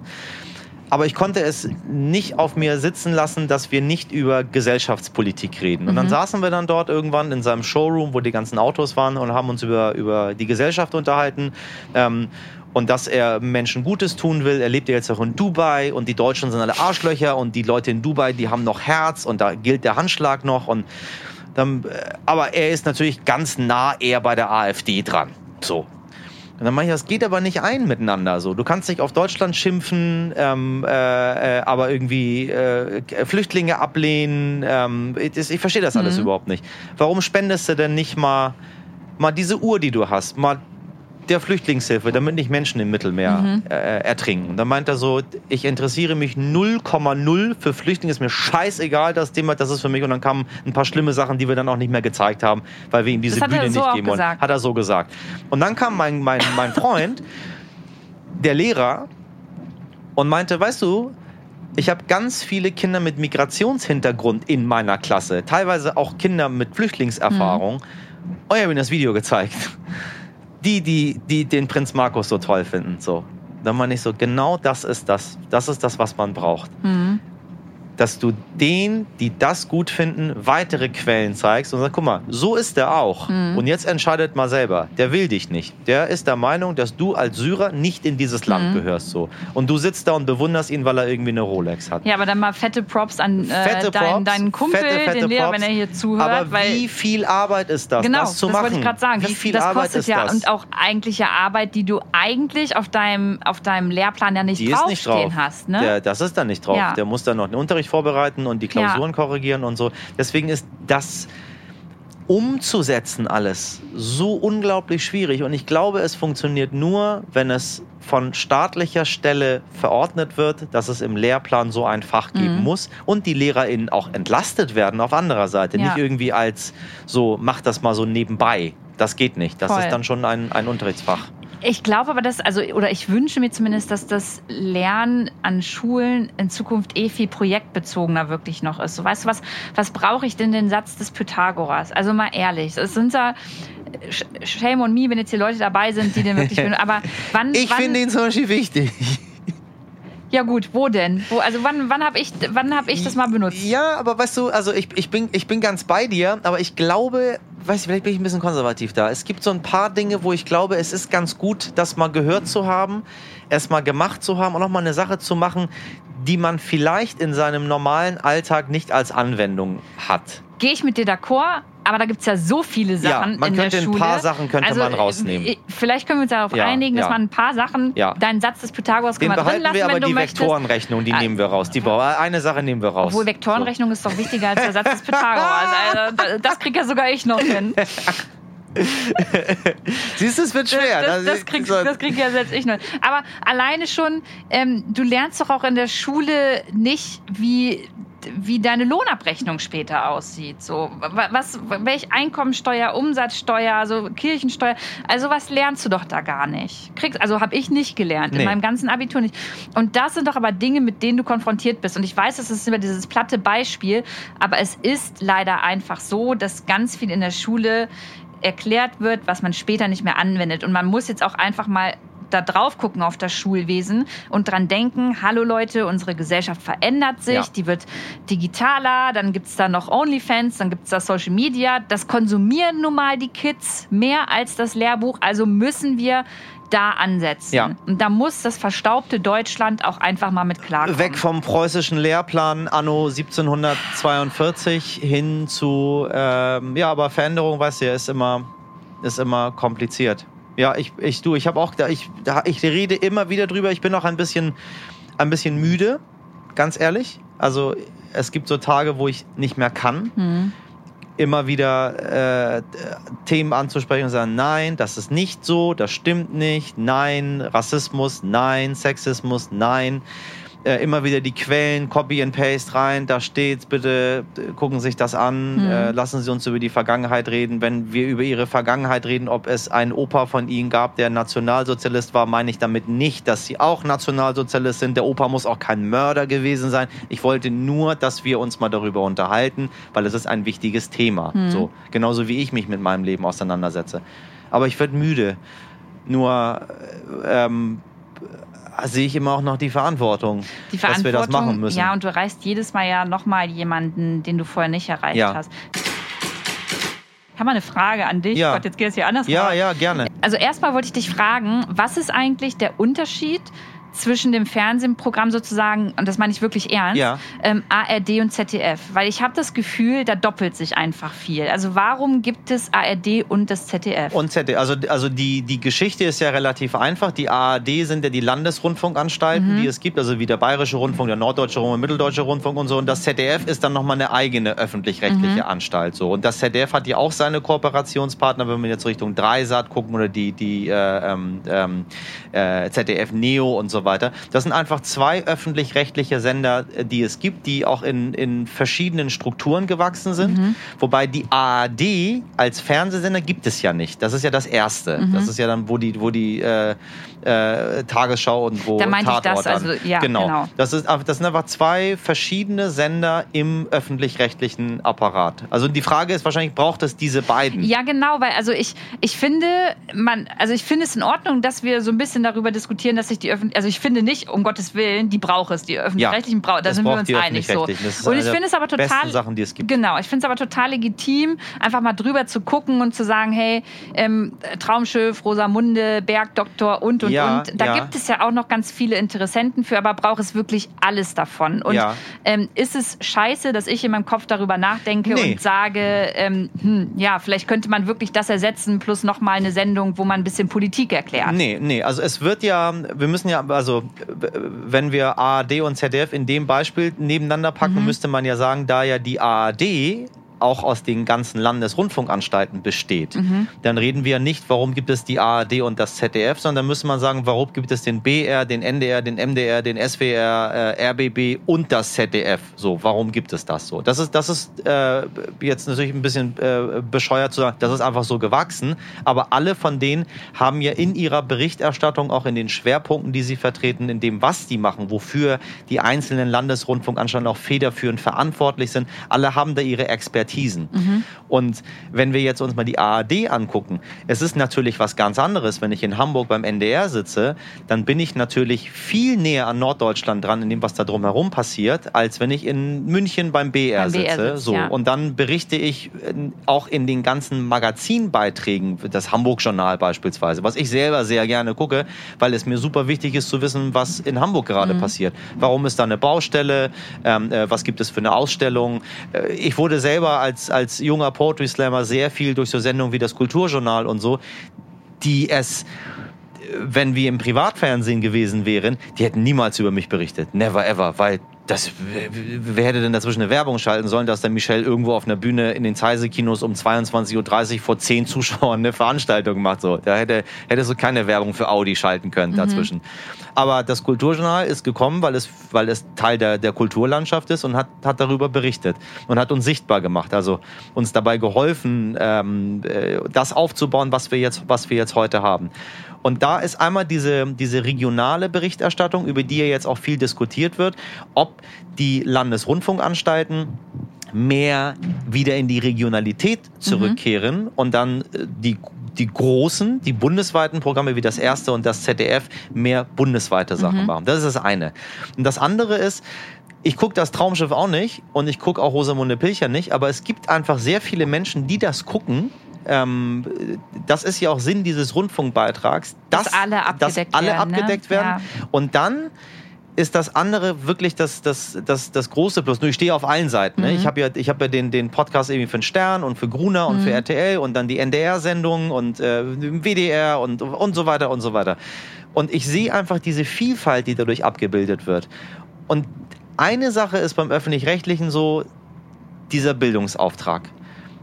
Dass wir Dinge nicht unbedingt immer nur wegen der Quote machen. Der Druck der Quote ist natürlich auch im öffentlich-rechtlichen da, ohne Frage. Man will ja auch gesehen werden. Ich will nicht irgendwas machen, was keiner sieht. Aber ich habe einfach die Möglichkeit, etwas zu machen, was vielleicht für eine ganz, ganz kleine spezifische Minderheit ist, Mhm. die mir dann schreibt und sagt, vielen Dank, dass Sie dieses Thema gemacht haben. Das voll gut, dass du das sagst, weil das ist für mich, glaube ich, nochmal wichtig, das zu verinnerlichen, weil ähm, ja, ich, ich da noch so für mich so gesucht habe, wie positioniere ich mich da? Also Weißt du, was ich meine? Ja. Weil auf der einen Seite, ich finde zum Beispiel die Mediatheken total geil. Da Ja. wird ja voll viel produziert gerade, auch gerade so für jüngere Zielgruppen. Total, Und, total. Da Ähm, passiert das ja ist viel. dann, das, da ist ja dieser Bildungsauftrag immer dahinter und den finde Ja. ich halt richtig super. Und gleichzeitig habe ich mich halt voll dabei ertappt, auch darüber nachzudenken, so ja, hm, brauchst jetzt noch das dritte Traumschiff so gefühlt. Aber wie du sagst, es gibt ja auch dafür, meine Omi guckt das ja auch so. Und warum soll ich meiner Omi ähm, Ja, genau. verbieten oder, oder, oder, oder fordern, dass das abgesetzt Weil ich das- ich wird, weil sie es Tatort. sehen möchte. So, So. ne? Ja, genau. Was soll ich ja, damit? stimmt Aber schon. Ja, es gucken Millionen von Menschen. Recht. So. Ja, hast du voll Aber recht. diese, diese, diese fundierte also Berichterstattung, nicht, dass RTL und ProSieben keine fundierte Berichterstattung machen würden. Wobei ich ehrlich gesagt, sorry, aber bei Sat 1 muss ich jetzt ehrlich sagen, ja, das, äh, das Prinz Markus in dieser Sendung, also das wusstet ihr doch alle vorher. Also entschuldigt das bitte, ja- das das ist doch war ja jedem Menschen klar, was dort so. passiert ist. Und alle sind überrascht am Ende des Tages. Glaube ich, Ja. glaube ich, kein einziges Wort. Ähm, das passiert auch beim Öffentlich-Rechtlichen. Ich, nur, dass es auch mal gesagt hat. Auch der NDR hatte Xavier Naidu damals äh, für den ESC äh, nominiert. Äh, und dann, oh Wunder, Xavier sagt schwurbelige Sachen. So, Ja. den, dann nehmen wir ihn doch nicht. Das hätte man auch, Auch wissen können ja. mit einer ganz kleinen Recherche. Aber die Vielfalt unserer Medienlandschaft, das sage ich dir als Medienmacher, der Mhm. da drin sitzt, ist so schön, sie ist so divers. Es führt zu, es führt schon dazu, dass wir gesellschaftlich nicht komplett abdriften, verrohen und uns die Köpfe einschlagen, weil es immer wieder Sendungen gibt, über die dann diskutiert mhm. wird, die dann was besser und was schlechter machen. Diese WDR-Sendung, die letzte Instanz, wo es den, den riesen Shitstorm gab, warum da irgendwie äh, vier Weiße sitzen und sich irgendwie mhm. über Rassismus unterhalten. War, ich, so, das war mit, mit Mickey Beisenherz, war das mit äh, äh, Jürgen aus dem Big Brother Haus, Jürgen von Jürgen und Slatko ähm, äh, hier ähm, Thomas Gottschalk, Thomas Gottschalk ja, und, und ähm, äh, fällt mir gleich wieder ein. Wurde auch zu Recht kritisiert, ähm, hat aber eine Diskussion. Äh, Cancel Culture so, hat das so, auf jeden Cancel Fall Culture. Es hat, es, hat, es hat zu ganz vielen. Ich, ich hätte es persönlich nicht gebraucht, tatsächlich. Aber es hat zu sehr vielen Diskussionen geführt. Mhm. Ich glaube, dass die Protagonisten und Protagonistinnen der Sendung ähm, sich damit auseinander. Janine Kunze. Janine Kunze war noch dabei. Äh, sich damit auseinander auseinandergesetzt haben. Äh, es ist viel passiert. Unsere Medienlandschaft, finde ich, hat viele Fehler, aber sie macht auch viele Sachen richtig.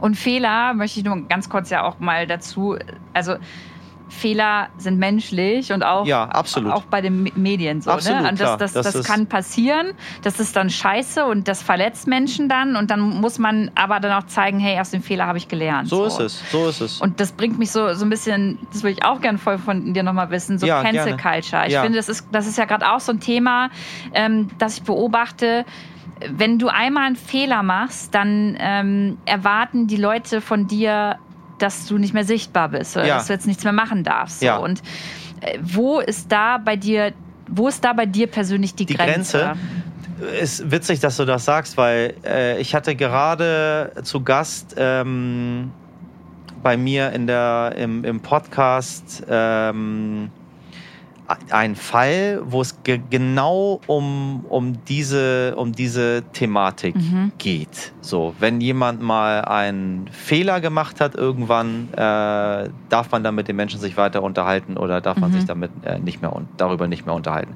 Und hat mir eine Dame geschrieben, ähm, was fällt dir ein, äh, ähm, mit diesem Menschen dich zu unterhalten? Und äh, der hat mal irgendwie vor fünf Jahren einen sexistischen Witz, Witz gemacht. Und jetzt ist aber, ist aber auf der ganz anderen Seite. So, und es geht um ganz andere Themen. Habe ich gesagt, du, ganz ehrlich, der Erste, der aufhören müsste, irgendwas zu machen, weil er Scheiße auf der Bühne gelabert hat, wäre schon mal ich mhm. erstmal. Also wenn wir da anfangen, kann ich dir sagen, so, ich habe sehr viele Sachen gesagt, die ich in dieser Form never ever wieder sagen würde. Ich habe viel gelernt. Und wenn jemand, wenn jemand was gelernt hat und sich dann verändert und das erkennt und versucht, es besser zu machen, warum hat der Mensch nicht mehr das Recht, zurückzukommen? Mhm. Und wir reden nicht davon, entschuldige, Adolf Hitler eine zweite Chance zu geben und sagen, ja, der hat sich jetzt, hat er, ist er, äh, mhm. sondern wir reden davon, dass Menschen Dinge falsch gemacht haben und das erkannt haben und das jetzt verändern. Mhm. Deswegen ist dieses auf Ewigkeiten verbrannt sein, wenn die Menschen nicht wahre, wahre Straftaten begangen haben. Also da rede ich wirklich von, von Vergewaltigung, von Mord, von Kindesmissbrauch, mhm. von, von Sachen, wo Menschen dann durch unsere Gerichtsbarkeit büßen dafür, für das, was sie bestraft werden, für das, was sie getan werden. Das ist nicht meine Aufgabe. Das entscheidet das Gericht und dann wird jemand weggesperrt oder nicht. Aber dann dort zu sitzen äh, und zu sagen, hier, du darfst den und den nie wieder einladen in deine Sendung, weil der hat mal irgendwie einen doofen Witz gemacht das finde ich, find ich falsch. Ja, sehe ich genauso wie du. Und ich finde, ich würde da gerne auch noch so dieses Wording Empörungsgesellschaft so ein bisschen ja. mit reinbringen, weil ich das Gefühl habe, dass wir auf Social Media, und da kann ich mich auch nicht rausnehmen richtig, uns auch oft zum eigenen Richter oder zu der Richterin so machen. Weißt Total. du, wir fordern es jetzt. Also letzte Instanz, so, es haben sich, das war dumm, was die da erzählt ja, haben. Es war, so, es war dumm. dumm. Ja.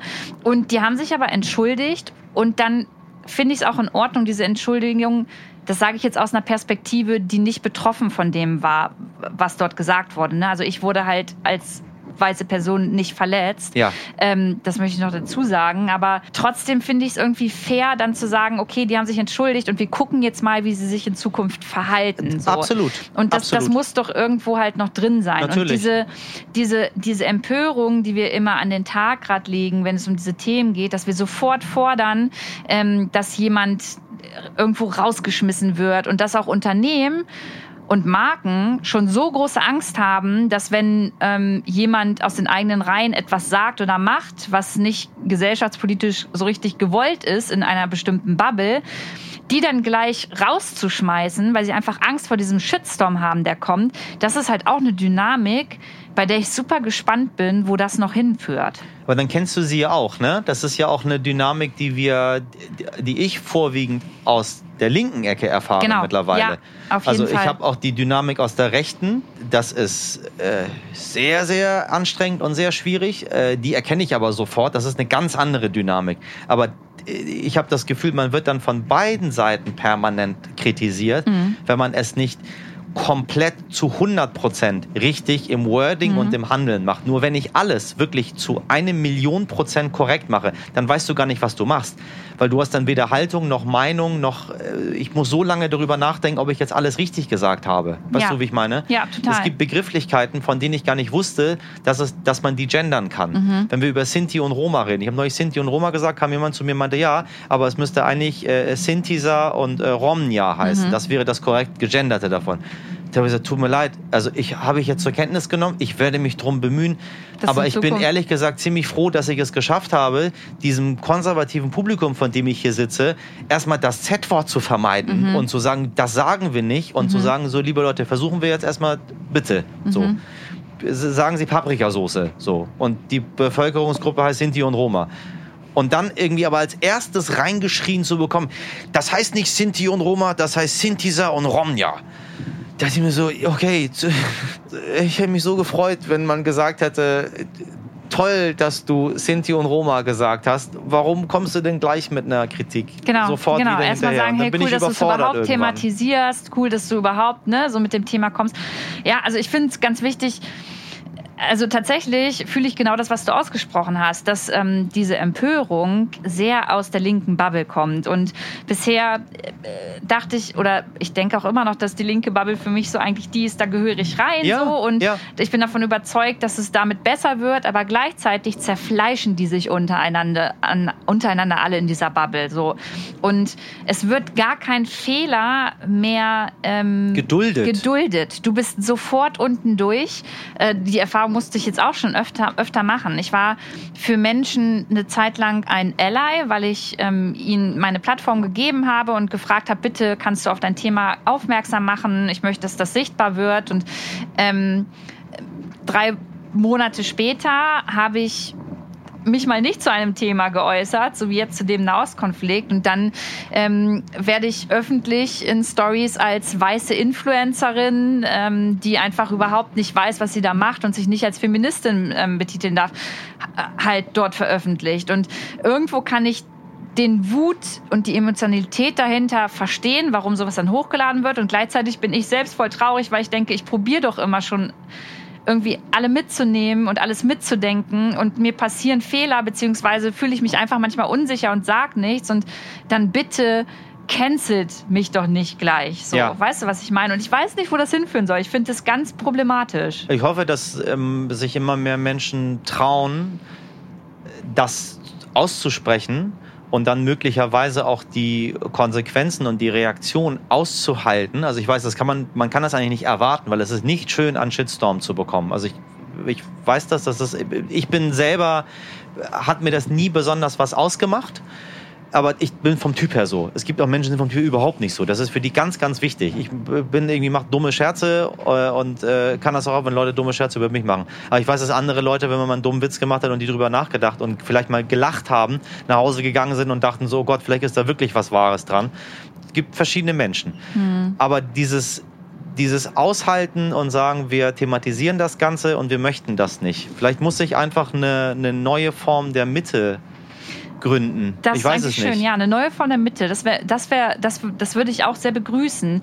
Denn ich kann andererseits total verstehen, dass ähm, Menschen oder marginalisierte Gruppen, die bisher nie die Chance hatten, wirklich laut sein zu können und wirklich zu sagen, das läuft schief einfach und darauf möchten wir aufmerksam machen, die, die können das und die müssen das unbedingt jetzt machen. Und da möchte ich halt supporten und ein Ally sein, aber gleichzeitig möchte ich auch sagen dürfen, ähm, ihr dürft laut sein und ihr müsst unbedingt eure Emotionen rauslassen, aber nur weil ich eine weiße Influencerin bin, habe ich trotzdem noch auch irgendwie Gefühle und darf auch sagen, dass es nicht cool ist, wenn ihr mich gleich cancelt, weil ich einmal einen Fehler gemacht habe. Ja, total, natürlich. Und das ist und, Natürlich. und in dem Satz, in dem ich das jetzt sage, weiß ich halt, was die linke Bubble sagen würde. Sie würde sagen, hey, das sind White Tears, das ist äh, äh, weißer Feminismus und ähm, Ach, geht gar nicht. Sollen die das, sollen die das sagen? Ja, aber also das, das ist.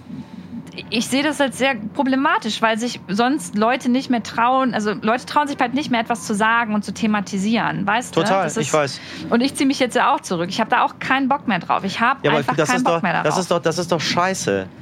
Also das, Ja. das, das, geht, das geht doch nicht. Am Ende des Tages sind das äh, die, die Kränkungen, die man erlebt im Laufe seines Lebens. Und dann weiß man irgendwann nicht mehr, wie man das kanalisiert.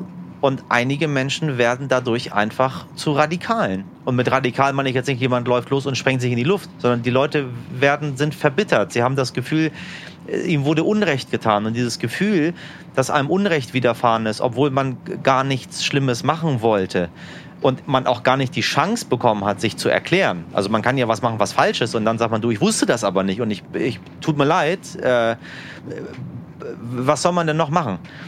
Du kannst ja nur, wenn etwas obviously falsch ist, kannst du dich entschuldigen dafür, kannst bereuen und kannst es versuchen, besser zu machen. So. genau, Das ja. ist doch, da, so, so Voll. funktioniert doch der Mensch. Und dann gibt es aber auch manchmal Themen, bei denen du ähm, faktisch nichts falsch gesagt oder gemacht hast, so, Ja. die aber von anderen Menschen immer noch anders aufgenommen werden und die dann sagen, nein, das ist aber nicht so Ja. und denen ich halt ihre Gefühle nicht abs absprechen möchte, so, Ja, wir, müssen, du? wir müssen das machen. Ich will auch, dass ich, ich habe auch echt ein Problem damit, dass Weiß mittlerweile zu einer Art ähm, Schimpfwort geworden ist. Also das ist, ich habe das Gefühl, wenn man, ja, die Weißen, so. Das soll bitte nicht so sein, weil wenn wir jetzt im in dieser neuen Form der Diskussion der Gesellschaft haben die Menschen, die nicht weiß sind, haben nach Begriffen gesucht und wir haben noch keinen Begriff gefunden. Die einen tun sich mit Bio, also früher hat man Ausländer und Einheimische gesagt, so, das geht nicht. So, man, kann doch nicht Eingeborene sagen, so, das ist auch kein, kein, das kein, richtiges, ein koloniales Wort. So, wir wollen auch nicht irgendwie von, von äh, Zugezogenen reden. Was ist, wenn die Leute schon lange hier leben? Wir wollen nicht von Bio-Deutschen reden. Das mögen auch einige nicht so. Und dann hat man irgendwann so, okay, wir nehmen das das englisch- und amerikanischsprachige Pendant und dort, dort wird einfach von White People und von Black People und von People of Color gesprochen. Das übersetzen wir mal ins Deutsche, weil das ist noch am, am neutralsten. Und hier bei uns habe ich so ein bisschen das Gefühl, dass dieses Weißsein zu so einer Art Bürde geworden ist. Und das, das ist falsch, das ist es nicht. Das, also ich, ich, ich kann nicht sagen, ich möchte, dass du mich als People of Color, als Person of Color, als Black People, als was auch immer respektierst, aber ich respektiere dich nicht auf der anderen Seite, weil ihr seid ja alle Kolonialisten. Also das kann gerne ein, ein 18-Jähriger ähm, äh, machen, der auf dem Weg ist, sich zu finden. Da muss man es auch noch machen. Also wenn man noch ein bisschen jünger ist, ist es auch noch in Ordnung, äh, äh, noch ein bisschen vehementer und radikaler zu sein. Man wird im Laufe des Alters ein bisschen ruhiger.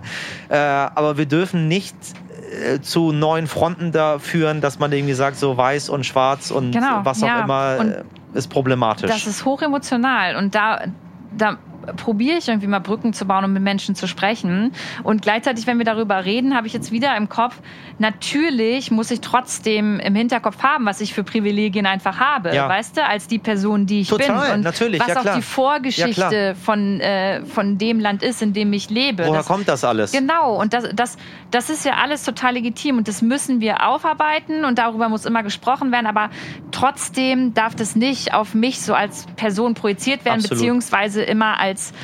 Nicht, nicht, es darf nicht immer die Aussage kommen, wie du schon gesagt hast, ja Lu, du bist aber weiß, du hast Privilegien, die wir nicht haben und ähm, dein Land, in dem du aufgewachsen bist, hat das und das und das Genau, jetzt gemacht. halt mal die Klappe, jetzt sind wir dran. Genau, Das ist nicht das Wort, das, ich will Dauer, das auf, nicht. Auf, auf Dauer ist es nicht cool. Ich, ich würde schon sagen, dass es einfach jetzt gerade eine Zeit gibt, die wichtig ist, um das alles es braucht eine aufzuarbeiten. Härte immer, damit es zu einer Veränderung Genau, kommt. genau. Definitiv. Aber irgendwann, wenn wir jetzt ein bisschen Richtung diese neue Mitte gegangen sind, dann muss da ein anderes Klima herrschen. So. Und ich, und es braucht halt einen Weg, wie wir da hinkommen. Weil ich kann dir sagen, dass wenn jetzt gerade Menschen zuhören, ähm, People of Color, so schwarze Menschen, wird es welche geben, die das überhaupt nicht gut finden, was ich gerade sage. So. Und da muss man in den Diskurs gehen. Und dann müssen wir gucken, dass wir aber auch wirklich diese Mitte finden. Und die erwarte ich von allen Parteien die beteiligt sind Absolut. an so einer Unterhaltung. Absolut. Alle, alle müssen mitmachen. Ja. Ja. ich weiß es nicht. Das ist irgendwie, ich, ich bin es leid, immer wieder quasi so ein bisschen von vorne zu haben. Wobei ich finde, dass wir heute echt ein gutes, gutes Stück weitergegangen sind und, und hoffentlich irgendwie auch ein paar paar Anreize geboten haben. Äh, Wir, wir können uns natürlich auch über, über, über Belanglosigkeiten unterhalten. Also wir fahren jetzt gerade an schönen Rapsfeldern vorbei. Das Die ist, Sonne Die scheint. Sonne scheint. Es ist wirklich, also ich sehe ein paar Kühe und ein paar Schafe, ein, ein- Idyll an Dörfchen, an dem man vorbeifährt. Ich wäre auch sehr gerne in einem Rapsfeld jetzt, würde dort einfach drin liegen und würde in den Himmel gucken.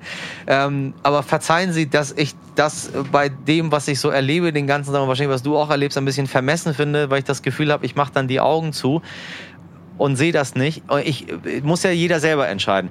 Aber ich wollte am Ende meines Lebens nicht der sein, wenn jemand fragt, was, hast, was ist denn dein Beitrag zum Gelingen gewesen? Du wolltest doch immer das, was sich verändert. Was hast du denn dafür gemacht? Rapsfeld wenn ich sage, gelegen. ich habe im Rapsfeld gelegen und habe nach oben geguckt. So. Also äh, deswegen äh, ist es, ist es natürlich immer so, dass alles, was wir heute besprechen, emotional ist, politisch ist, Tiefe gesellschaftlich und die halt, Tiefe ne? hat. Ja. Das ist ganz schön. Äh, und wenn wir gut an dieser Thematik arbeiten, verspreche ich Ihnen, werden auch wieder Zeiten kommen, wo man sich über gelbe Rapsfelder unterhalten kann und sagt, äh, das ist alles, das ist alles so schön draußen. Ja, ist so. Fähr- Fährst du viel Bahn? Also normalerweise schon, tatsächlich. Ich hatte ja auch mal ein Jahr lang hatte ich auch die Bahncard 100, da habe ich noch nicht in Berlin gewohnt, da bin ich immer ähm, mega gependelt. Im Moment bin ich halt einfach nur fast ausschließlich in Berlin, weil ich einfach nicht mehr rumgereist bin. Du kannst ja viel digital machen, irgendwie alles äh, remote. Aber ansonsten fahre ich gerne sogar Bahn. Ich mag es total zu arbeiten. Dann hast du mal jemanden hier drin sitzen, mit dem du quatschen kannst. So irgendwie. Es ist nicht alles so stressig äh, wie mit dem Fliegen. Von dem Klimaaspekt will ich jetzt gar nicht anfangen. Das wissen wir alle so. Aber allein schon so von den Vorteilen, die du so in der Bahn hast, finde ich es einfach super. Aber man muss natürlich auch sagen, die kommen manchmal immer noch echt relativ häufig zu spät. Zumindest gerade wenn es so ähm, die Strecke zwischen Braunschweig und Berlin äh, geht. Aber ich glaube, da sind die auch dran. Ne? Ja, das ist, also, es ist immer nervig, zu spät zu kommen.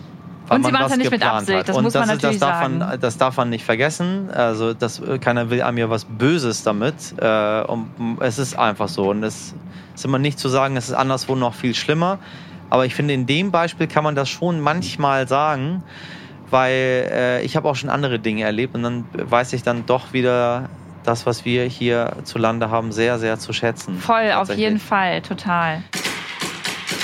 Hast du zum Abschluss ein paar, ein paar kleine Tipps, wie man nachhaltig durch sein Leben kommt?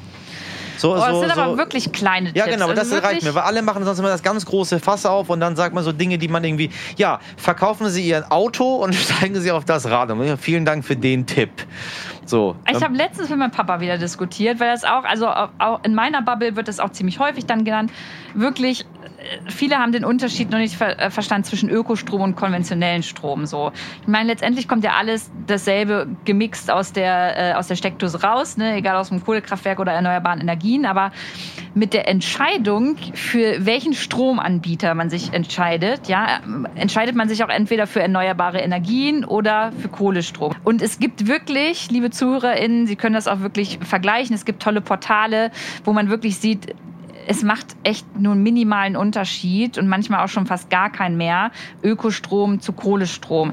Da einfach den äh, Stromanbieter zum Beispiel ähm, zu ändern, das wäre jetzt so eine Sache, wo ich sagen würde, hey, wenn man sowieso umzieht oder einfach mal mit der Family Zeit hat, das mal durchzurechnen, ähm, dann da mal reingucken. Wichtig dabei ist nur, ähm, dass auch Stromanbieter sich ein bisschen grün waschen inzwischen und sagen, hey, wir haben auch erneuerbare Energien. Also ich würde da dann wirklich auf einen reinen Ökostromanbieter setzen, der wirklich nichts Aha. mit Kohlestrom Ja. zu tun hat.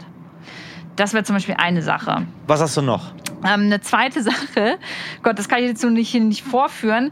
Sie können mal ähm, auf YouTube schauen und mal eingeben, Mülltüte selber basteln aus Zeitungen. Finde ich immer super, weil vor meiner Haustür liegen immer so ein Stapel an Zeitungen, die man irgendwie kriegt, ne? Hier so, keine Ahnung. Ja, ja, ja, das, die, die ganzen Werbung und, und so Richtig. Krams, ja. Und ähm, das wird immer alles weggeschmissen. Und ich nehme mir immer was mit hoch und bastel mir daraus, wenn ich abends Markus Lanz gucke, äh, meine kleinen Mülltütchen und hab die dann, muss keine kaufen und benutze gleich etwas weiter, was sowieso im Müll landen würde.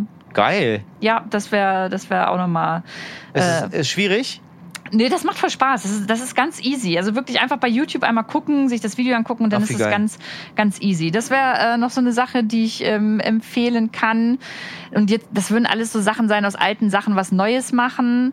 Ähm, und dann vielleicht doch mal gucken. So, es gibt ja so manche ähm, manche Produkte, die man so im Alltag oder Gegenstände, die man so im Alltag benutzt und ähm, nur einmal benutzen kann, weil man sie wegwirft. Ja. So. Und ähm, mein, mein neuestes Highlight ist, ähm, es gibt so Ohrstäbchen, um sich die Ohren sauber zu Ja. machen.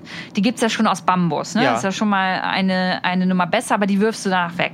Und es gibt jetzt so wiederverwendbare Ohrenstäbchen. Das heißt, du Nee, es ist wirklich, das hört sich eklig an, ist es aber nicht. Du nimmst die, du brokelst dir deinen Ohrenschmalz raus und dann kannst du mit heißem Wasser das Ohrenstäbchen unterm Wasserhahn sauber machen und dann benutzt du es weiter. Ach nein, das gibt ja, es. und du musst es ja nicht äh, mit all deinen Menschen in deinem Umfeld teilen oder mit allen deinen Leuten, die auf deinem Klo sind irgendwie, sondern wenn du das ist für dich, meins. ja, Schreib genau. mal einen Namen drauf ja, hier. Kinder es nicht anfassen, ist Ja, das finde meins. ich zum Beispiel auch cool. Das gibt's, kann man auch mal im Internet gucken. Das ist ja geil, das wusste ich nicht. Ja. Ich finde nämlich, das ist, das ist echt ein, äh, ist ein Problem. Also was wir dort an, an so kleinen Müll erzeugen. Genau. Äh, das ist, ich war ähm, vier Wochen im kongolesischen Regenwald für ein Filmprojekt. du bist mega Und- viel unterwegs. Ja, das war ne? gut. Mega das war, cool. das, war- das war, hat viel Freude gemacht. Also Mhm. ich habe dort gegessen und getrunken, habe gearbeitet und geschlafen und, und alles. Und ich habe tatsächlich in diesen vier Wochen so gut wie keinen Müll produziert. So, weil ich natürlich nicht den ganzen Kram, der achtmal verpackt ist und ich nicht diesen Kapitalismus und noch um dich so, herum genau. hattest. Und es war irgendwie Ja. sehr schön und am Ende da irgendwie rauszukommen und zu sehen, so krass, der gesamte Müll, den wir dann wieder mitgenommen haben, das ist so, ein, so eine, weiß ich nicht, so eine äh, Frischhaltetüte irgendwie, wo man, wo man, weiß ich, Brokkoli geht ja. einfriert. Es geht Das ist ja. doch irre. Vor allem, weil du merkst, was du alles davon wiederverwerten kannst, äh, was du brauchst äh, und wie man so ein bisschen klüger durch, die, durch das Leben geht. Und diese Ökostromsache finde ich sehr spannend, weil ich habe nämlich meinen Stromanbieter gewechselt und ich habe das nicht so klug gemacht, indem ich gucke, ähm, wer ist 100% äh, grün Mhm. und, und wer anders. Ich habe dem günstigsten geguckt, sage ich ganz offen. Und der günstigste war, der 100% grün war. Ja, Krass, also ne? da, und da dann, dann habe ich es verstanden. Ja. Jetzt, seitdem bin ich da und denke mir so, warum? Hä? Ist doch, meiner ist doch der günstigste, 100%. Es hat nicht mal, es war mit Abstand der günstigste. Äh, Das ist wirklich etwas, liebe Zuhörerinnen, da bitte wirklich nochmal nachgucken, weil das ist halt so, Greenwashing gibt's halt in der Werbeindustrie, es gibt's auch unter InfluencerInnen, es gibt's unter allen Menschen und auch bei Stromanbietern. Und deswegen, ähm, wenn man da irgendwie ein Zeichen setzen will und sagen will, hey, ich investiere in die Zukunft oder möchte da gerne reinbezahlen, dann ist das immer auf jeden Fall ähm, der Ökostrom, der hundertprozentige. Ist ja genauso wie bei äh, Banken tatsächlich. Ich bin gerade dabei, da auch so ein bisschen mehr Ah, zu recherchieren. grüne Bank. Grüne Bank, so. Weil ganz lange Zeit hatte ich überhaupt nicht so für mich auf dem Schirm, weil ich es, glaube ich, auch einfach nicht wissen wollte, was eigentlich mit meinem Geld, was auf der Bank liegt, äh, so gemacht wird. So, weißt du? So, äh, keine Ahnung, auch in Kohlekraftwerke, Ja, ja, ja. Rüstungsindustrie und, und, und Banken gibt's ja voll viel. komische Dinge. Ja, richtig. Und das, ich wusste das lange Zeit nicht, beziehungsweise habe mich nicht mit beschäftigen wollen. Und das ist gerade auch so ein Punkt, bei dem ich halt recherchiere. Und ganz wichtig ist es immer, einfach Fragen zu stellen. Also wirklich, ähm, sich einfach mal die fünf Minuten zu nehmen, der Bank eine E-Mail zu schreiben, auf dem Social-Media-Kanal mal eine nette Nachricht zu schreiben und einfach nachzufragen. ist ja genauso wie vor der Bundestagswahl. Wenn man Fragen hat, warum etwas nicht funktioniert, sich den Abgeordneten raussuchen für seinen Wahlkreis und, Und dann fragen. fragen. Das ist ganz, ganz wichtig. Sie können uns Ihre Fragen natürlich auch jederzeit schicken. Ich sage es jedes Mal, aber wir äh, können nur wachsen, wenn Sie uns Ihre ähm, positive als auch negative Kritik zuschicken, damit wir wissen, was wir hier machen, ob es Ihnen gefällt. Sie hören bitte in Lus wunderbaren Podcast Lu rein und bleiben uns hoffentlich treu. Es war mir ein großes Vergnügen, dich hier bei mir heute zu haben. Was machst du in Hamburg? Vielen Dank, mir auch. Ähm, ich bin da bei so einer Awardshow. Ach, wie schön. Ja. Äh, Schauen wir mal, wie schön das wird. Ich hasse- Gewinnst du oder trägst du vor?